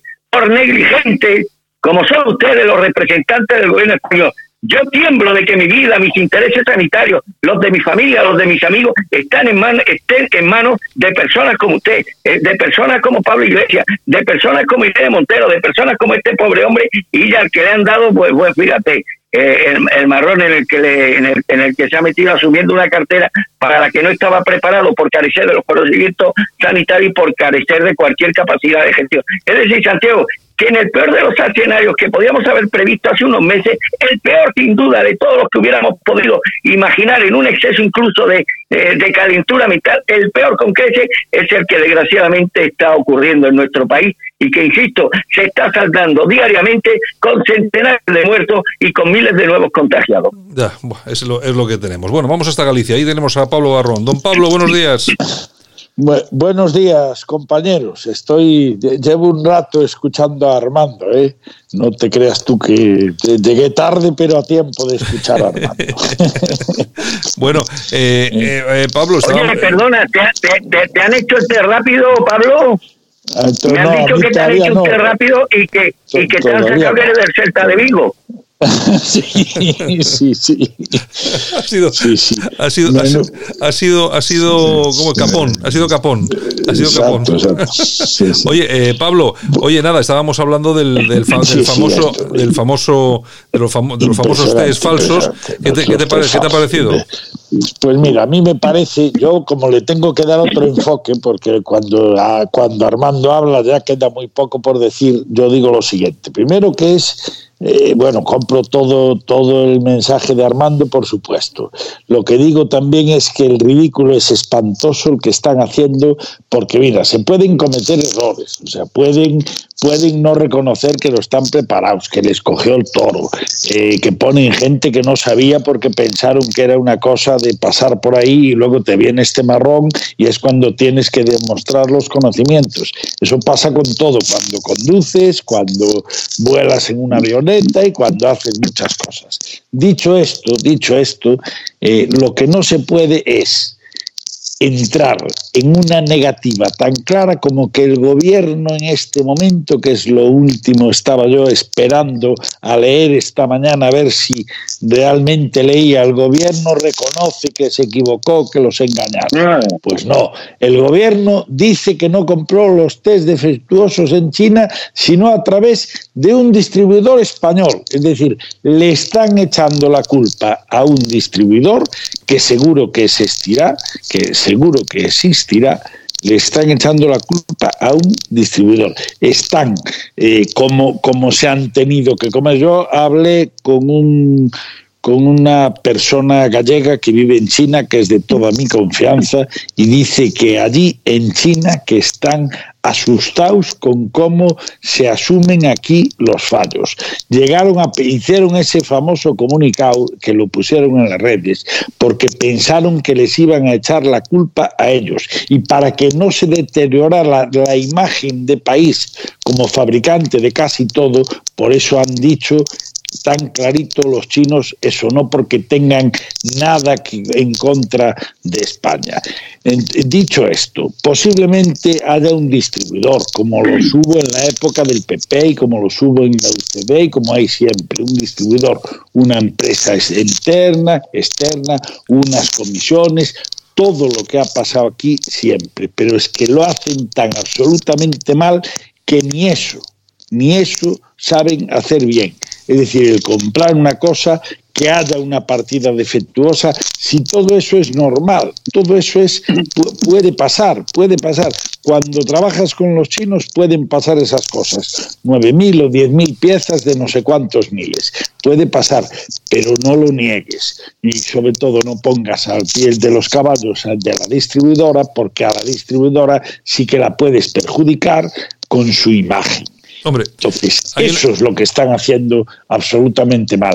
Eh, están haciendo buenos al Partido Popular, que siempre ha hecho cosas así, que todas las cosas en política se hacen así, buscando al amigo que te, que te venda, pero no cometas el error de negarlo. Tienes que convertirlo en pasiva, tienes que, tienes que asumir que, que hay una partida de producto en mal estado que lo has comprado en China y, te, tienes que quedarte calladito. Y sobre todo, tiene gente que empezar a dimitir, que tampoco dimitirá nadie. Eso eh, también. Imagínate que le pasa al Partido Popular eso. Pablo, estarían todos. Pablo, Pablo, perdóname, eh, se está moviendo el micrófono y tenemos un ruido súper ah. incómodo. Mira a, ver, a, ver, mira a ver si lo mantienes. Se estará rozando en la barba o algo. no, a ver, no, ahora, ahora puede que mejor. Ahora me puse el otro microcasco, el, el, bonito, eh, estos eran cascos de tal, ahora me puse el microcasco, el bonito, y ya, seguro que ya no se oye. Eh, estupendo. Bueno, yo aquí el, el, tema es el siguiente, yo no sé, me imagino que nuestros oyentes no, no, no tienen por qué conocer cómo funciona todo esto. Eh, cuando yo, yo que tengo, he tenido alguna experiencia importando de China, lógicamente los que no, los que no tenemos contactos directamente con China tenemos que utilizar un intermediario. En este caso, en este caso una empresa española que es la que tiene los suficientes contactos como para poder hacerte las gestiones. Cuando eh, yo, yo en mi, en mi caso, yo he importado de ya hace, ya hace años cuando era complicadísimo, no ahora, que ahora es mucho más sencillo. Cuando era complicadísimo, nosotros traíamos mucha piedra natural, mucho mármol, mucho granito. Lógicamente traíamos contenedores y nadie sabía lo que venían los contenedores. Luego se abrían, llegabas a no sé dónde y te encontrabas, pues que igual, yo qué sé, 200 metros cuadrados de no sé qué venían en mal estado. Pero lógicamente se iba donde el intermediario para que el intermediario volviera a contactar con la fábrica para decirles, oye, nos habéis mandado, nos habéis mandado 200 metros cuadrados de mármol que están jodidos y tal y cual, pero la culpa no la tiene el intermediario. Claro, porque, la, empresa, es lo, único que hace es el contacto y la compra y venta, lógicamente. Y luego el tío, el tío me imagino que como en todo esto comercial, pues llevará un 3%, punto y final, pero es que eh, si tiene allí un representante en, en China, que normalmente suelen tener oficinas comerciales, si son representantes un poco decentes, suelen tener allí, pero da igual, es decir, vamos a ver, tú vas a, contenedor cerrado, tú te meten ahí y, bueno, eh, eh la responsable es la fábrica, es quien te, que tiene que pasar un control de calidad para enviarte, en este caso, mármol, pero si son pruebas test, tiene que mandártelos también que sean que estén eh, homologados y que sean como deben de ser. Aquí el problema es del gobierno, no es de nadie más del gobierno que inmediatamente detecta, detecta eso, esos test y lo que tiene que hacer sin abrir la boca es coger, decir, oye, hay que protestar por esto y cambiarlo. Y Exactamente, y cambiarlo. Y, se lo van a cambiar seguro, que es lo que decía yo, si, si no pasa absolutamente nada, si eso le puede pasar a cualquiera que vengan piezas defectuosas, pero, pero, pero no se tiene que montar este escándalo y sobre todo no negarlo. Y empezar a decir que si unos, que si otros, que el pobre hombre este que hacen hablar, que no recuerdo el nombre, que ahora por cierto le ponen generales y es lo, lo, mejor de oír en las ruedas de prensa diarias que hacen, ¿no? ir a los generales. Eh, es decir, yo por lo menos disfruté muchísimo ayer con el, con el jefe de Estado Mayor de la Guardia Civil que tiene una una dicción magnífica y lo dice todo desde dentro. Pero bien, esto es otra cosa. Es decir, estamos hablando de lo mismo, o sea, se han metido en un fregado que ya tenían poco lío, ya tienen poco conocimiento de casi todo, ya tienen el problema con Pablo Iglesias, que no quieren que presida y tienen que hacer hablar a la pobre Calvo para que no sea el que hable Pablo Iglesias, tienen todo ese tipo de líos como para una cosa menor como esta, una cosa que es inevitable que pase, se convierta en un jaleo y en poder decir que es una mentira más del gobierno. Bueno, eh, Pablo, que me Pablo, Santiago, Pablo espera, un segundo. Pablo, tenemos, eh, seguimos teniendo bastante ruidos con los cascos, ¿eh? eh pero es por, por, por, roce. Es algo roza en algún sitio. Ah, cuando lo pues roza en algún sitio. Y ahora, y ahora es rarísimo, ¿eh? porque ahora sí que estoy. Ahora, ahora, ahora, sí que estoy con. Ahora, ahora, ahora, pues te, ahora te escuchamos. Venga, vale, vale, pues. Armando, dime. Yo no he visto nunca nada igual. Es decir, eh, a mí lo que me escandaliza es que nadie en el gobierno asume ningún tipo de responsabilidad ni de culpa. Es decir, Pedro Sánchez escuda en los recortes del PP, la Irene Montero en los expertos para justificar el aquelarre del 8M. Ahora con la chapuza de los test, la culpa es de los intermediarios. Nada asume ningún tipo de responsabilidad.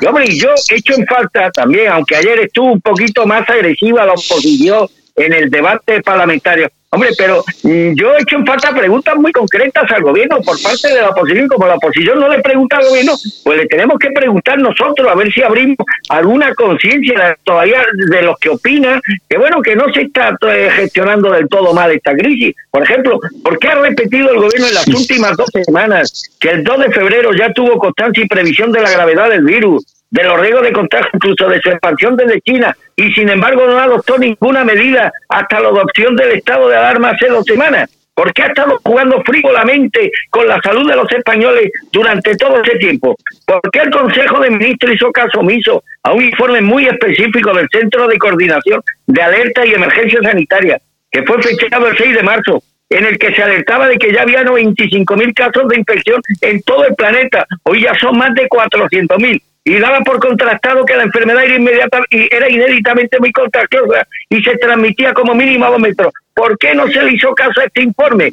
¿Por qué se permitieron en todas las capitales de España las manifestaciones masivas del 8 de marzo por el Día de la, Mujer y, y, además de otros eventos políticos, deportivos y sociales multitudinarios? ¿Por qué antes de decretar un mando único Pedro Sánchez se dedicó a estigmatizar a las comunidades autónomas como la de Madrid, las controladas por el Partido Popular que lo único que pretendían era ampliar su cuota de contratación de suministro o tomar medidas de control añadidas en los transportes públicos en los centros eh, educativos, que otro gallo no hubiera cantado. Y, y sobre todo en ese primer momento de la expansión de la pandemia en España. ¿Había algún tipo de interés ideológico y no meramente técnico-sanitario ¿Por qué Pedro Sánchez escuda sistemáticamente en los técnicos y expertos de la administración para sacudirse responsabilidades políticas por la tardanza en llegar a la crisis y la imprevisión que ha tenido en la rotación de medios materiales y humanos? Hay testimonios y advertencias técnicas procedentes del seno de la administración que se silenciaron por razones de estrategia y comunicación política. Yo estoy seguro que sí, ¿Por qué Pedro Sánchez concede a Pablo Iglesias toda la gestión en lo que atañe asuntos sociales? Y aún no ha dicho Pablo Iglesias nada sobre la crisis de las residencias de ancianos, cuya gestión supuestamente debe quedar bajo su estricta competencia, más allá de la labor humanitaria del Ministerio de Defensa, una vez conformado un mando único estatal. ¿Por qué es urgente que en un decreto de medida económica extraordinaria se regule a modo de coletilla jurídica la designación del coleta como dirigente autorizado para acceder a información clave del Centro Nacional de, de Inteligencia?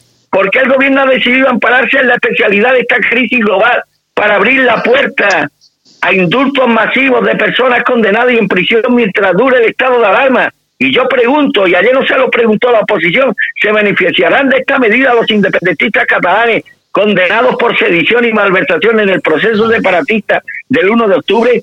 Es la carencia de medios y la imprevisión táctica del gobierno lo que ha causado que más de 5.000 sanitarios y más de 4.000 miembros de las fuerzas de seguridad se hayan visto forzados a apartarse de sus tareas con síntomas de coronavirus. ¿A qué se debe esta tasa de contagio entre empleados públicos? ¿Cuentan con los medios de protección suficientes? Yo estoy convencido que no. Y ya por último, ocasiona el gobierno, al gobierno de coalición con Unidas Podemos, algún tipo de contradicción interna verse forzado, como se ha visto forzado el gobierno vírico de Sánchez, a reclamar ayuda institucional a una organización internacional de carácter político-militar como la OTAN para paliar los daños causados por el virus en España. Es decir, esta, en esta pregunta se compendia todo el cúmulo de negligencia, negligencias criminales, de errores, de incompetencias que han jalonado la, la, la, gestión de este gobierno. Y ojo, Santiago y Pablo, que aquí hay una cosa que yo creo que si fuera Pedro Sánchez estaría acojonado. Aquí empiezan a morir gente muy importante en este país por el coronavirus. Ayer falleció la fiscal antidroga Cristina Toro, eh, que fue ingresada unas horas antes por coronavirus. Ayer falleció uno de los mandos más importantes de la Guardia Civil en esto de la guerrilla urbana. Ah, hace unos días falleció Falcó, uno de los grandes de España. Ha fallecido el expresidente del Real Madrid, Lorenzo Sá. Ha fallecido por el momento gente muy importante con familiares que tienen recursos económicos influencia suficiente como para tocarle los cigadillos al gobierno. Desde luego, si yo fuera pariente de Falcó, con los medios económicos, con la influencia, con, con las puertas abiertas que ese apellido abre en este país, y viera que la enfermedad o tuviera la certeza de que la, la muerte de mi padre o de mi pariente o de mi amigo ha sido producido y provocado por la negligencia criminal del gobierno, yo dedicaría todos los minutos de mi vida, los consagraría a un único objetivo, a que Pedro Sánchez y todo su, su corte de inútiles y de negligentes criminales acaben sus días en una prisión y además de máxima seguridad. Bueno, ellos tienen mucho miedo, ellos saben lo que han hecho, lógicamente, y ya están empezando a tapar parches. Hay que leer eh, un, eh, un, titular de la prensa, el gobierno dice que no podía cancelar el 8M porque la competencia era de las comunidades autónomas. El, ministro de Sanidad, Salvador igual, echando la culpa a otros. Claro, ha señalado que su departamento no podía cancelar las manifestaciones del Día de la Mujer, que se, se celebraban el 8 de marzo o cualquier otro evento en esas fechas, porque hasta el 14 de marzo, que se decretó el estado de alarma, las competencias en esta materia las tenían las comunidades autónomas. ¿Qué es lo que está generando nuestro amigo, entre comillas, Salvadorilla? Pues que eh, efectivamente, que, eh, que, crearse primero, crearse enemigos, porque todas las comunidades autónomas ahora van a empezar a echar balones fuera. Y lógicamente que todas las querellas que se van a producir, que se van a producir muchas, ya han empezado a caer algunas, pero se van a producir muchas más, pues bueno, van a ir también a por la, gente del gobierno, pero también van a ir a por los a por las personas que están al frente de las comunidades autónomas. De todas formas, miente. De todas formas, miente, es mentira. Si el gobierno dice no hay eh, eh, eventos de ningún tipo, es que no hay eventos de ningún tipo. No lo hicieron por ganar cuatro votos. Está más claro que el agua. Es así. Clarísimo, sí, sí. Sí, sí, son cosas además que no tienen que no tienen salida lógica, es decir, no, no por eso contestan chorradas que no convencen a nadie, pero lo que no hacen es irse, ni dimitir, ni pedir dimisiones, ni nada. Caerá este illa como máximo, caerá este pobre hombre que, que yo no sé ni quién es ni de dónde salió, caerá cuando tenga que caer. A Ábalos le está viniendo muy bien porque se deja de hablar de lo de él y, poco más. Y, bueno, y cargos intermedios de esos posiblemente vayan echando los que tienen la culpa. Eh, posiblemente la empresa esta quedará en el mismo empresario que ya me están diciendo quién es eh, y le cambiará el nombre y seguirá lo mismo y dirán nos hemos cargado a este de las 9.000 eh, piezas defectuosas. En fin, esas cosas que ya están inventadas pero que encima las hacen pero rematadamente mal y sobre todo mintiendo, mintiendo. Sí, bueno, Entiendo muchísimo. No, es que ellos, ellos ahora mismo tienen, tienen que mentir porque es la única solución, es la única salida que tienen. De todas formas, apuntar una cosa a lo que comentaba Armando, que no es ninguna, no es un tema baladí. Aquí se está, está muriendo gente muy importante, más gente, lógicamente, importante. Hombre, vamos a ver, la gente que tiene mucha pasta, pues se ha recluido en sus fincas de, de invierno y lógicamente, pues ahí las pasan más o menos bien, pero eh, efectivamente hay mucha gente que con, con, poder, que lógicamente va a llegar el momento que va a pedir, va a pedir explicaciones. De todas formas, otra cosa también que quería comentar. Pues aquí cuando se habla del tema de las manifestaciones del 8M se mete en el mismo en el mismo tarro a Vox con su acto en Vista Alegre y también y también el fútbol. Y yo eh, en esta en esta ocasión eh, tengo que hablar a favor de Vox. Vamos a ver.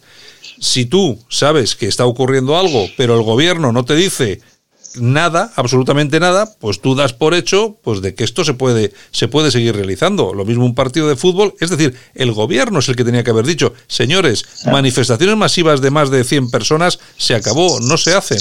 Claro. Es que, además, además todos los organizadores... No os piséis, A ver, ah. eh, Pablo, Pablo, Pablo. Digo, todos los organizadores, además de tanto de eventos como de actos, todos esperaban a que sea el gobierno quien lo diga, por un tema eh, puramente económico, es decir, por los seguros y por la devolución de entradas en caso de que hubiera entrada y demás. O sea, es el gobierno el que lo el que lo tiene que decir. Por eso es el gobierno el que se retrasó la decisión.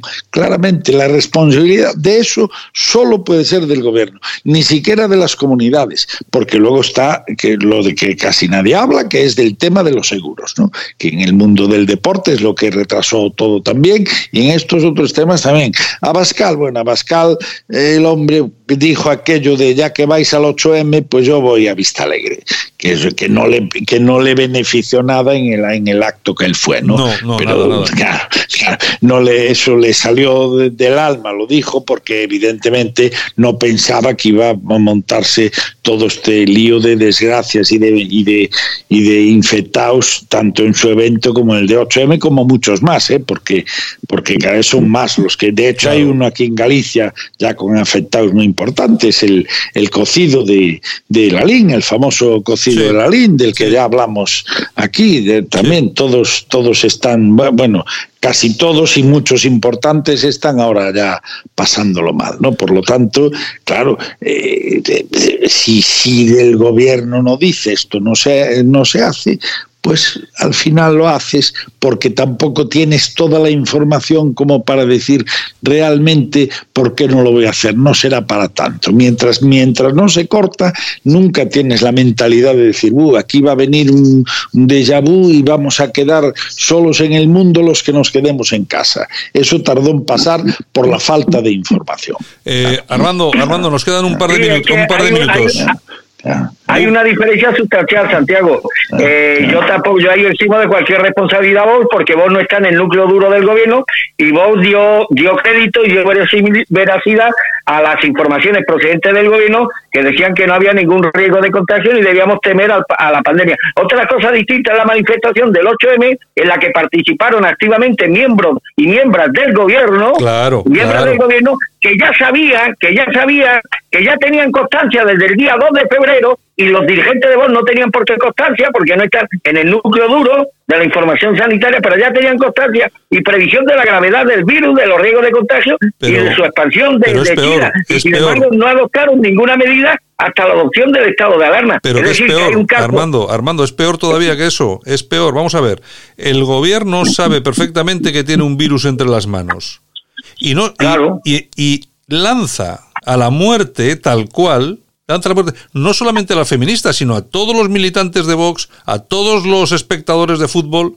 que da igual que sean de Vox que sean eh, o de las feministas, manda a todos a la muerte. Es que es eso, es, es un, vamos a ver, no sé si se puede utilizar la palabra genocidio, pero eh, si no, está muy cercano a eso. Hombre, eh, al, final, al final el resultado es el mismo. Un genocidio puede ser un acto deliberado de intentar acabar con la vida de una comunidad, de un colectivo y demás. Hombre, aquí ha habido un acto deliberado por negligencia pero cuyas consecuencias ha sido también la puesta en peligro de la vida y salud de, la, de, un, colectivo de miles de miles de personas. Al final, a, a, lo mejor las premisas son diferentes, Santiago, pero el resultado es exactamente el mismo. Sí, sí, no, no, estoy, estoy absolutamente de acuerdo. Yo, de todas formas, ya te digo que aquí eh, la cuestión es que el gobierno es el que tenía que haber hecho desde un primer momento, señores, aquí no se celebra ningún acto masivo porque esto va a ser eh, el no va más. Además que ya teníamos el ejemplo no solamente de China, sino que en Italia ya estábamos sufriendo.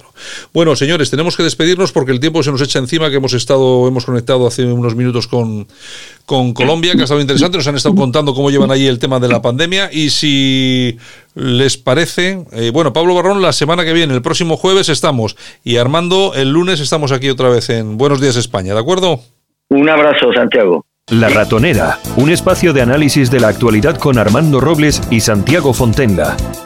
Críticos, ácidos, alternativos, otra lectura políticamente incorrecta de lo que sucede en España, Europa y el mundo, y no nos cuentan. El Divagán un análisis en profundidad de la noticia del día con el politólogo Francisco Gómez.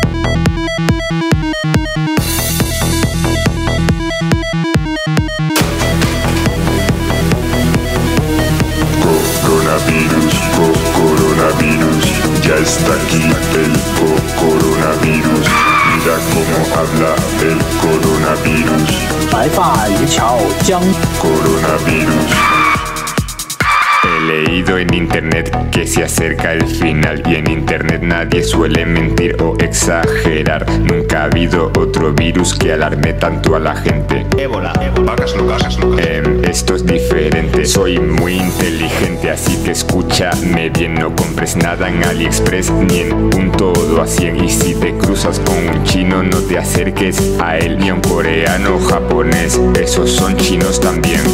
Coronavirus, coronavirus, ya está aquí el coronavirus.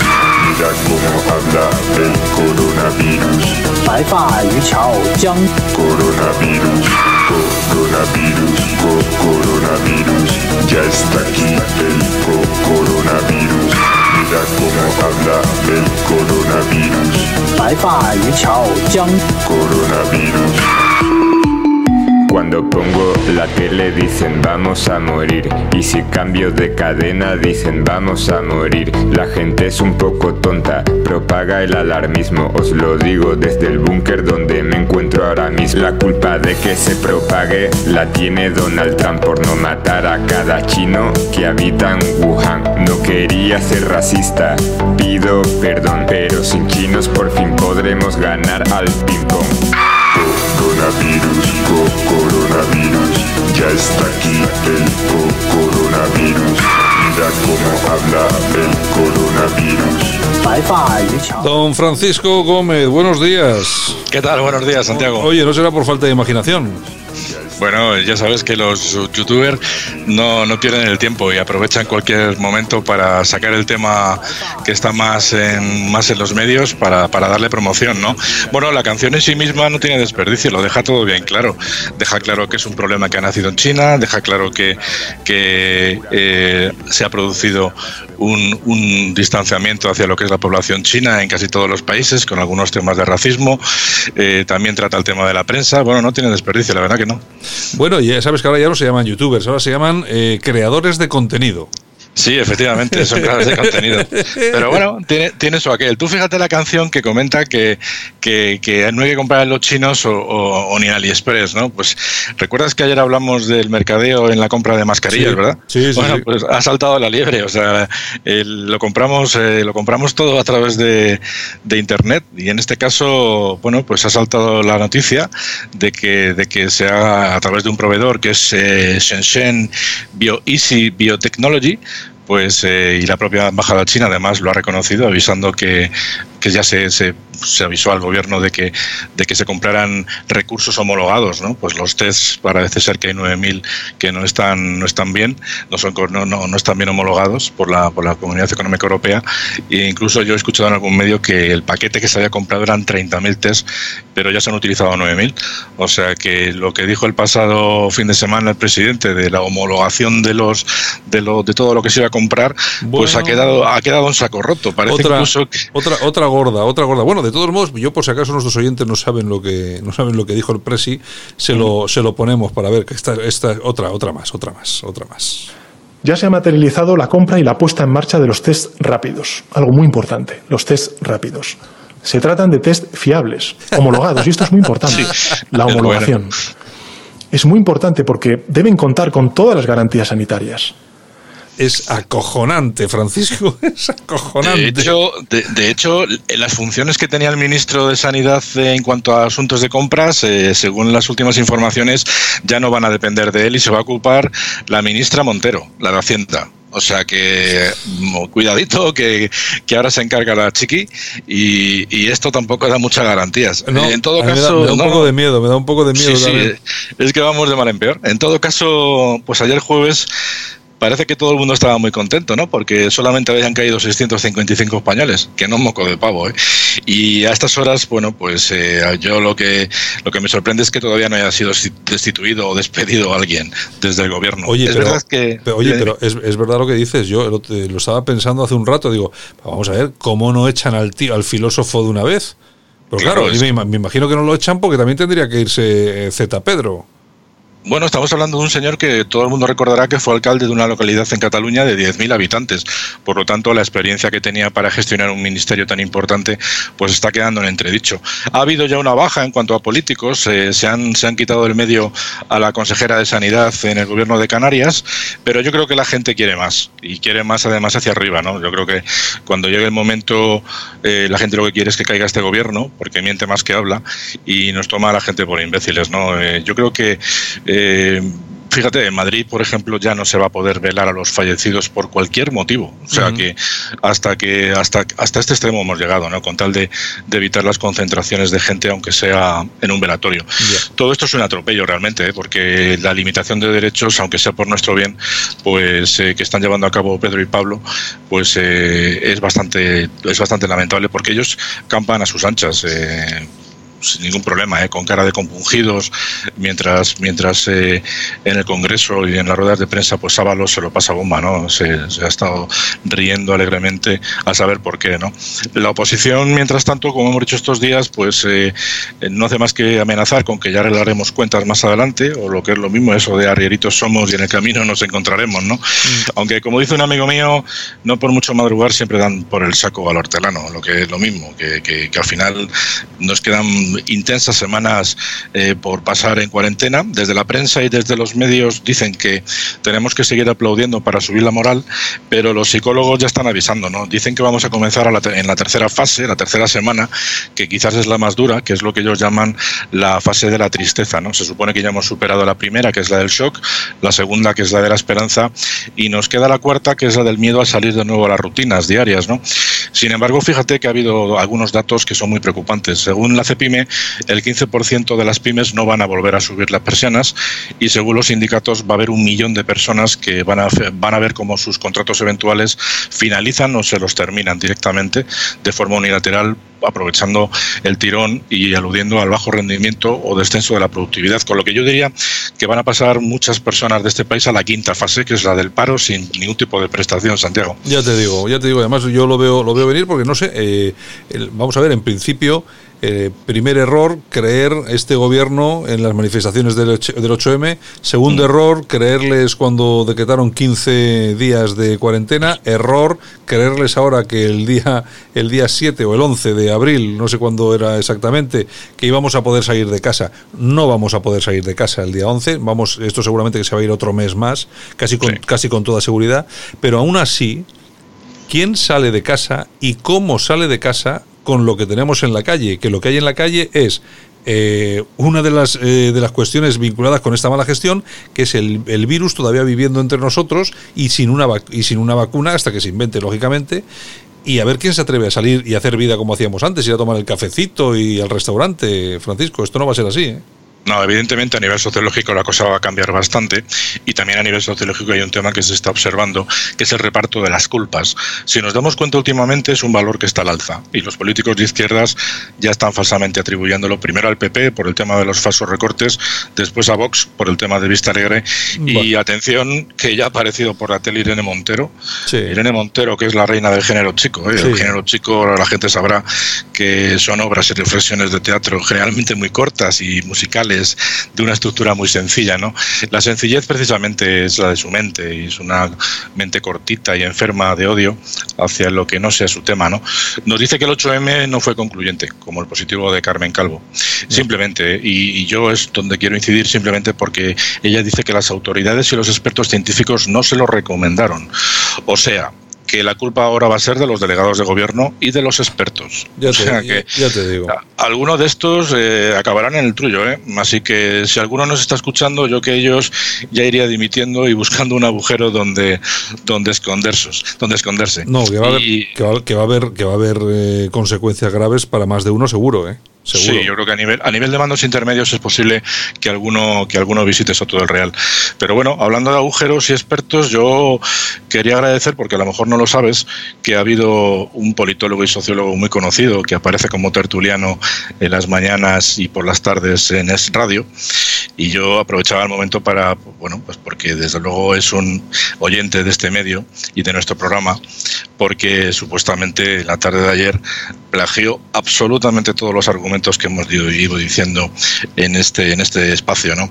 Eh, bueno, pues comentó que el coronavirus lógicamente se está extendiendo por la inoperancia del gobierno, como eso ya decimos en todos los sitios, pero, pero él aludió a los tres factores que sociológicamente comentamos aquí hace varios días, que es la densidad de población de las grandes ciudades, como Madrid o Barcelona. Recordarás que nosotros incluimos también a Valencia.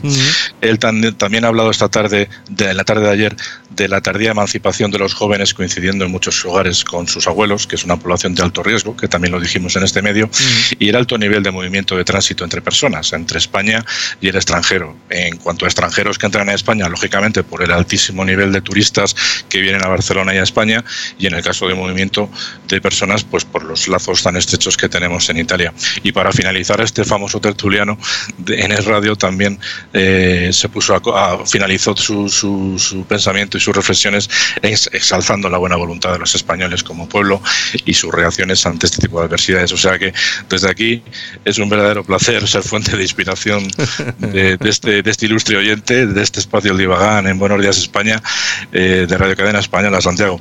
Es un lujazo, es un lujazo saber que tenemos gente que nos oye y luego aprovecha para en los medios de gran difusión pues aprovechar y, utilizar lo que decimos en, en, esta radio. En todo caso, de, todas, de, todas, de, todas, formas, yo te voy a decir una cosa, eh, Francisco, vamos a ver, aquí ocurre una cosa que es muy importante. Normalmente toda esta, esta gente que lleva ya mucho tiempo yendo a las tertulias de los, de los medios grandes, o bueno, o medianos, como es, es radio, que es radio tampoco es un gran medio de comunicación, es un, mm. es un bueno, eh, bueno, eh, ahí está. Bueno, eh, la cuestión es que, claro, llevan tanto tiempo, pues que al final esto es como el desierto. Si no llueve, pues se seca, ¿no? Y entonces, ¿qué es lo que pasa? Pues que uno busca regarse donde puede. ¿Dónde, dónde se alimentan, de dónde se nutren las nuevas ideas? Pues en medios como este. Y vamos a ver, la cuestión no es que tengamos, desde mi punto de vista, igual estoy equivocado, pero no es que tengamos que echarnos, no sé, para bienes a nosotros mismos. No, no, al contrario. Pero, la cuestión es que aquí contamos cosas y decimos cosas que son mucho más frescas que son, están, son mucho más inmediatas de lo que eh, ya estas, estas personas que ya son máquinas un poco roñosas, ¿no sabes? Ya está, no están engrasaditas y entonces nosotros sí estamos engrasados. Así que bueno, de todas formas, pues chicos, a los hombres hay que dejarles de vez en cuando pues que, que se hagan con algo de esto, que tampoco pasa nada. Si yo les respeto, por supuesto, faltaría más. Lo que pasa es que yo personalmente los considero muchos de ellos casi tan culpables como los políticos. ¿eh?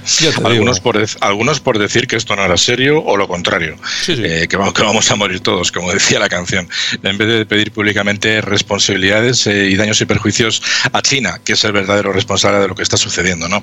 Ahí es donde ha surgido la pandemia. Mm, me da lo mismo que sea porque el virus haya mutado precisamente allí o porque algún doctor bacterio se le haya escapado el bicho o no, me da igual. En todo caso, eh, que investiguen y que se mojen y en vez de estar eh, cuchicheando por las esquinas y aprovechándose de lo que comentamos medios alternativos. En todo caso, eh, lo interesante es que para escucharles muchas veces lo que dicen, pues para eso nos ponemos el telediario y vemos a Matías Prats y nos vamos a quedar todos más o menos igual. en fin. Lo importante es que hoy es viernes, Santiago, y ya nos queda menos para que llegue el próximo capítulo de Aló Presidente, que sería eh, el, amigo sepulturero de la Moncloa. Probablemente nos tenga preparadas una hora de charla el sábado por la noche. Eh, no creo que nos diga nada nuevo, sinceramente, y tampoco voy a decir lo ineficaz, mentiroso y despiadado que es, pero, pero bueno, dado que lleva cinco discursos más o menos diciendo lo mismo, eh, yo me temo que si él cuando termine el discurso llegue a su casa si lo hace el sábado por la noche y lo vea, si no le termina de gustar, no creo que tenga ningún problema en repetir el domingo otro, ¿eh? como hizo la semana pasada. no, no, tal cual, además, y, tal cual. Y fastidiarnos la siesta española, Santiago. tal, cual, tal cual. Bueno, pues nada, Francisco, el lunes estamos de nuevo aquí, ¿de acuerdo? Muy bien, ha sido un placer, un saludo. Venga, un saludo, hasta luego. Aquí te lo contamos. Buenos días, España. Buenos días. En Radio Cadena Española, el personaje del día. La persona que destaca hoy, para bien o para mal, con Begoña Vila. Y hasta Galicia, que nos vamos como cada mañana. Begoña, buenos días. Begoña, buenos días. ¿Qué tal? Ah, buenos días. Ahora te oigo, ahora te oigo, que no te oía, que no te ah, oía. Ah, ah, vale, vale. Pero estamos en directo. Sí, claro, claro. claro pues estás de coño. Sí. se puedes cortar todo esto, vale. Bueno, buenos días a todos. Ya, eso de que estás de coña ha sonado muy, muy gallego. Muy gallego. Bueno, oye, eh, Begoña, vamos a ver, ya sabes que, bueno, claro, ¿cómo no lo vas a saber?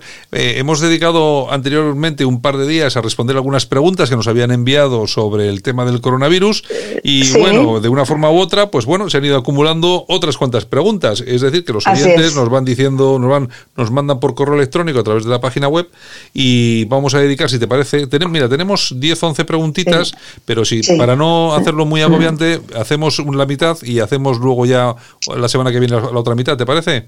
Sí, claro, sí, sí. Bueno, por supuesto. vamos a ver, te cuento una cosa porque eh, vamos a ver. bueno, te voy a decir quién, quién, quién, te lo diré. ¿Quién es el que hace la pregunta, vale? ¿Eh? Este es Juan José. ¿Cuánto, ¿Cuánto tiempo tarda en incubarse el COVID-19? Bien, bueno, el periodo medio de, incubación del virus que es el SARS-CoV-2 es de cinco días. Esta es la principal eh, conclusión de la investigación publicada en el Annals of Internal Medicine, es una revista internacional médica, que añade que mm, los síntomas además luego podrían prolongarse durante los 12 días siguientes. Recordemos que el estudio está basado en 181 casos confirmados de COVID-19, que lo hemos dicho en estos días pasados, y que el periodo de incubación del 95% fue entre los 4,5 a los 5,8 días, siendo la media de unos 5,1 días y además el 97,5% que desarrollen los síntomas lo harán dentro de los 11 días y medios de la exposición. Es decir, que a los 5 días y pico ya puedes empezar a tener síntomas, ¿no? Efectivamente, y esos síntomas pueden prolongarse dentro de los siguientes 12 días. Ajá, Vale, vale. Bueno, vamos a ver. Eh, tengo aquí una chica, nos escribe, Elena. Eh, ¿Se puede una. Bueno, eh, ¿es posible contagiarse del coronavirus a través de una persona que no tiene ningún tipo de síntoma?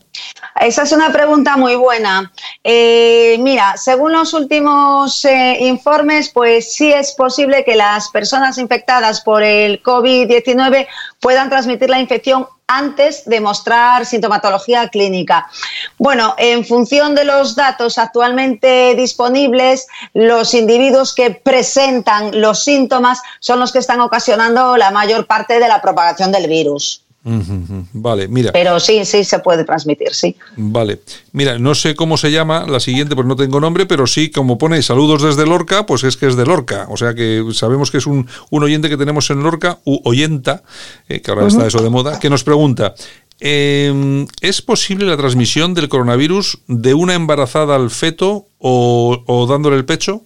A un bebé? Sí, esta también se pregunta mucho, efectivamente, las mujeres eh, embarazadas. Mira, pues hasta el momento, eh, según la, bueno, la OMS, no se ha evidenciado que exista eh, transmisión vertical ¿no? del coronavirus, aunque los estudios que realizaron en China muestran sí que una ligera tendencia al parto prematuro en embarazadas que están infectadas por el SARS-CoV-2.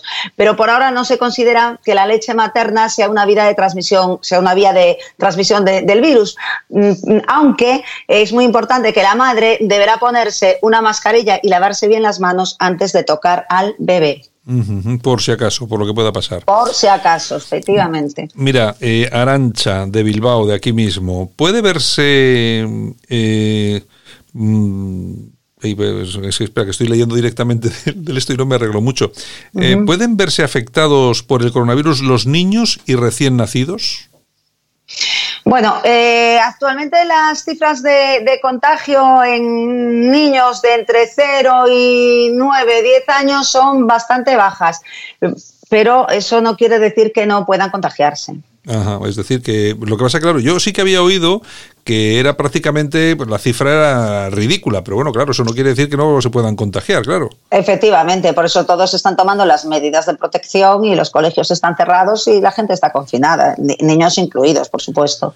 Bueno, mira, nos escribe un, un amigo y que además nos dice que nos escucha a través de Radio Tarsus en Jaén.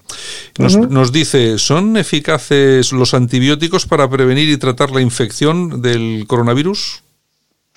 Mira, eh, hay que recordar que los antibióticos eh, únicamente, como su nombre indica, son eficaces eh, frente a las bacterias. por lo que, lógicamente, su administración en cuadros virales, como es este, pues no supondría ningún efecto.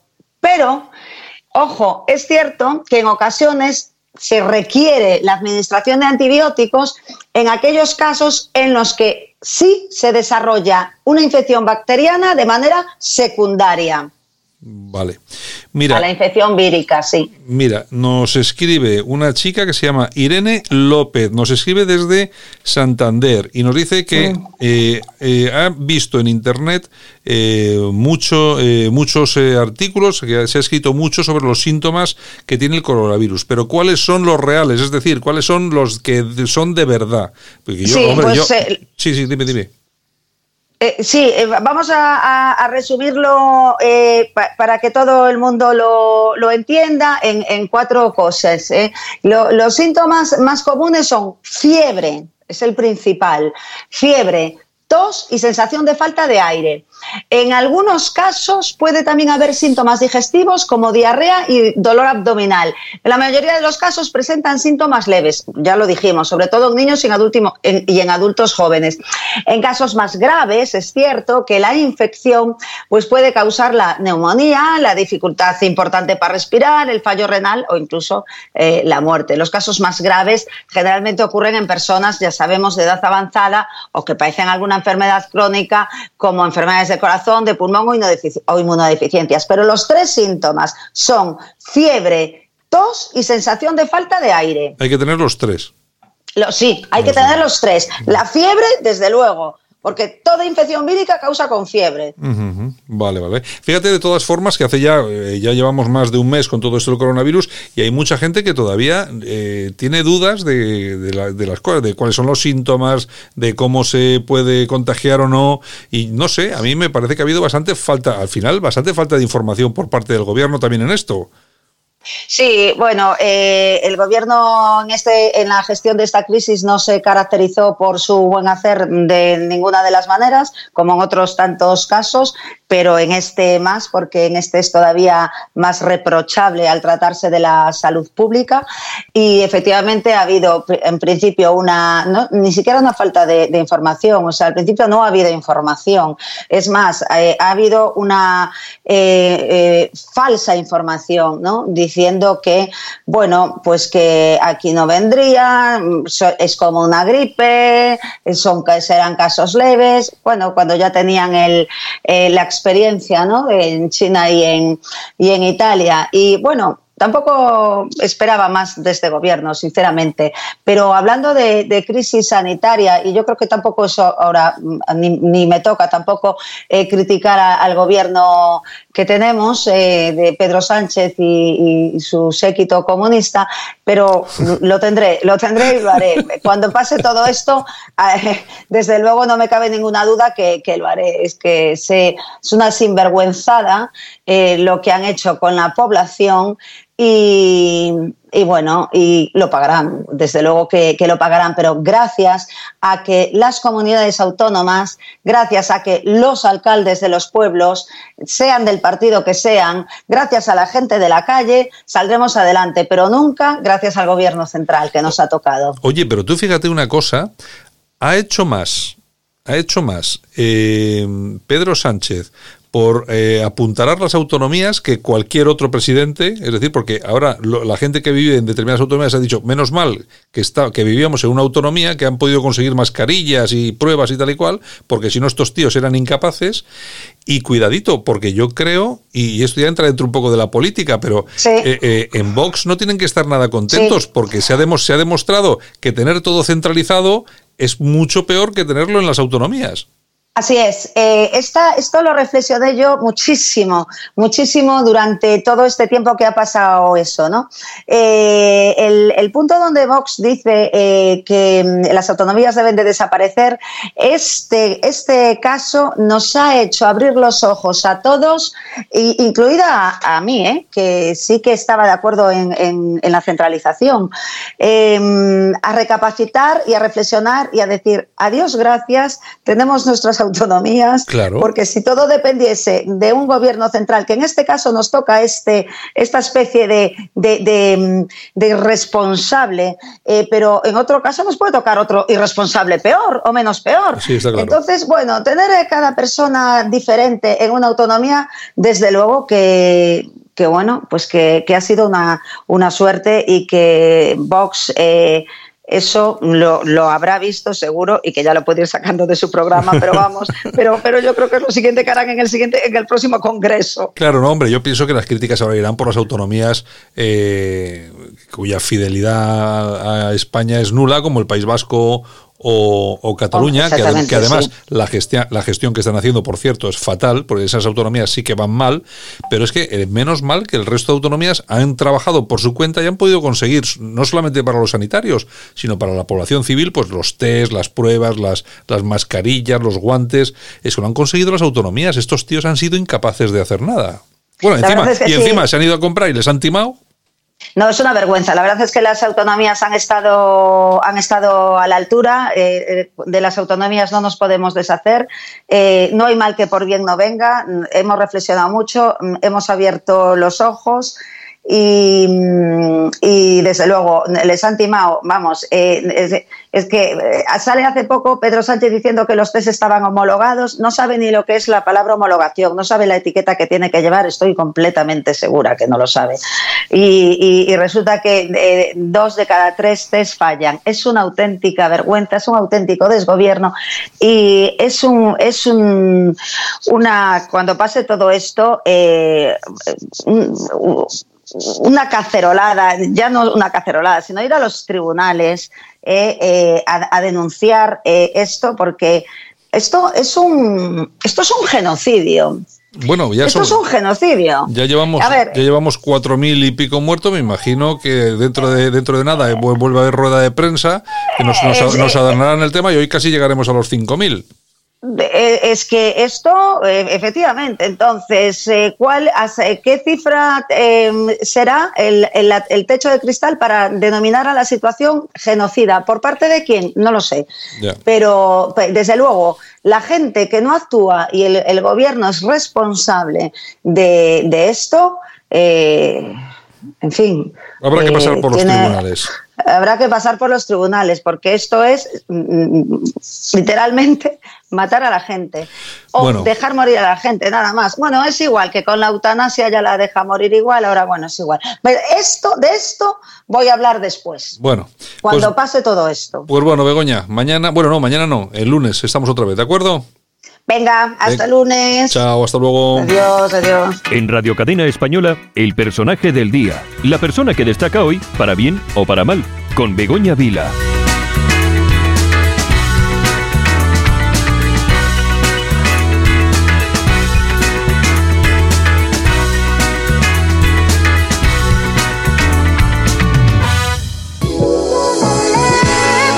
Y esto ha sido todo. Saludos súper cordiales. Javier Muñoz en la técnica. También saludos de todo nuestro equipo. Yolanda Couceiro Morín. Hemos tenido también a Begoña Vila, a Francisco Gómez. También hemos tenido, lógicamente, a Pablo Barrón, a Armando Robles. Y ha estado también con nosotros Carlos Calderón desde Colombia. Y por supuesto, de este que os habla. Regresamos el lunes. Un saludo. Espero veros a todos sanos y salvos. Cuidaros.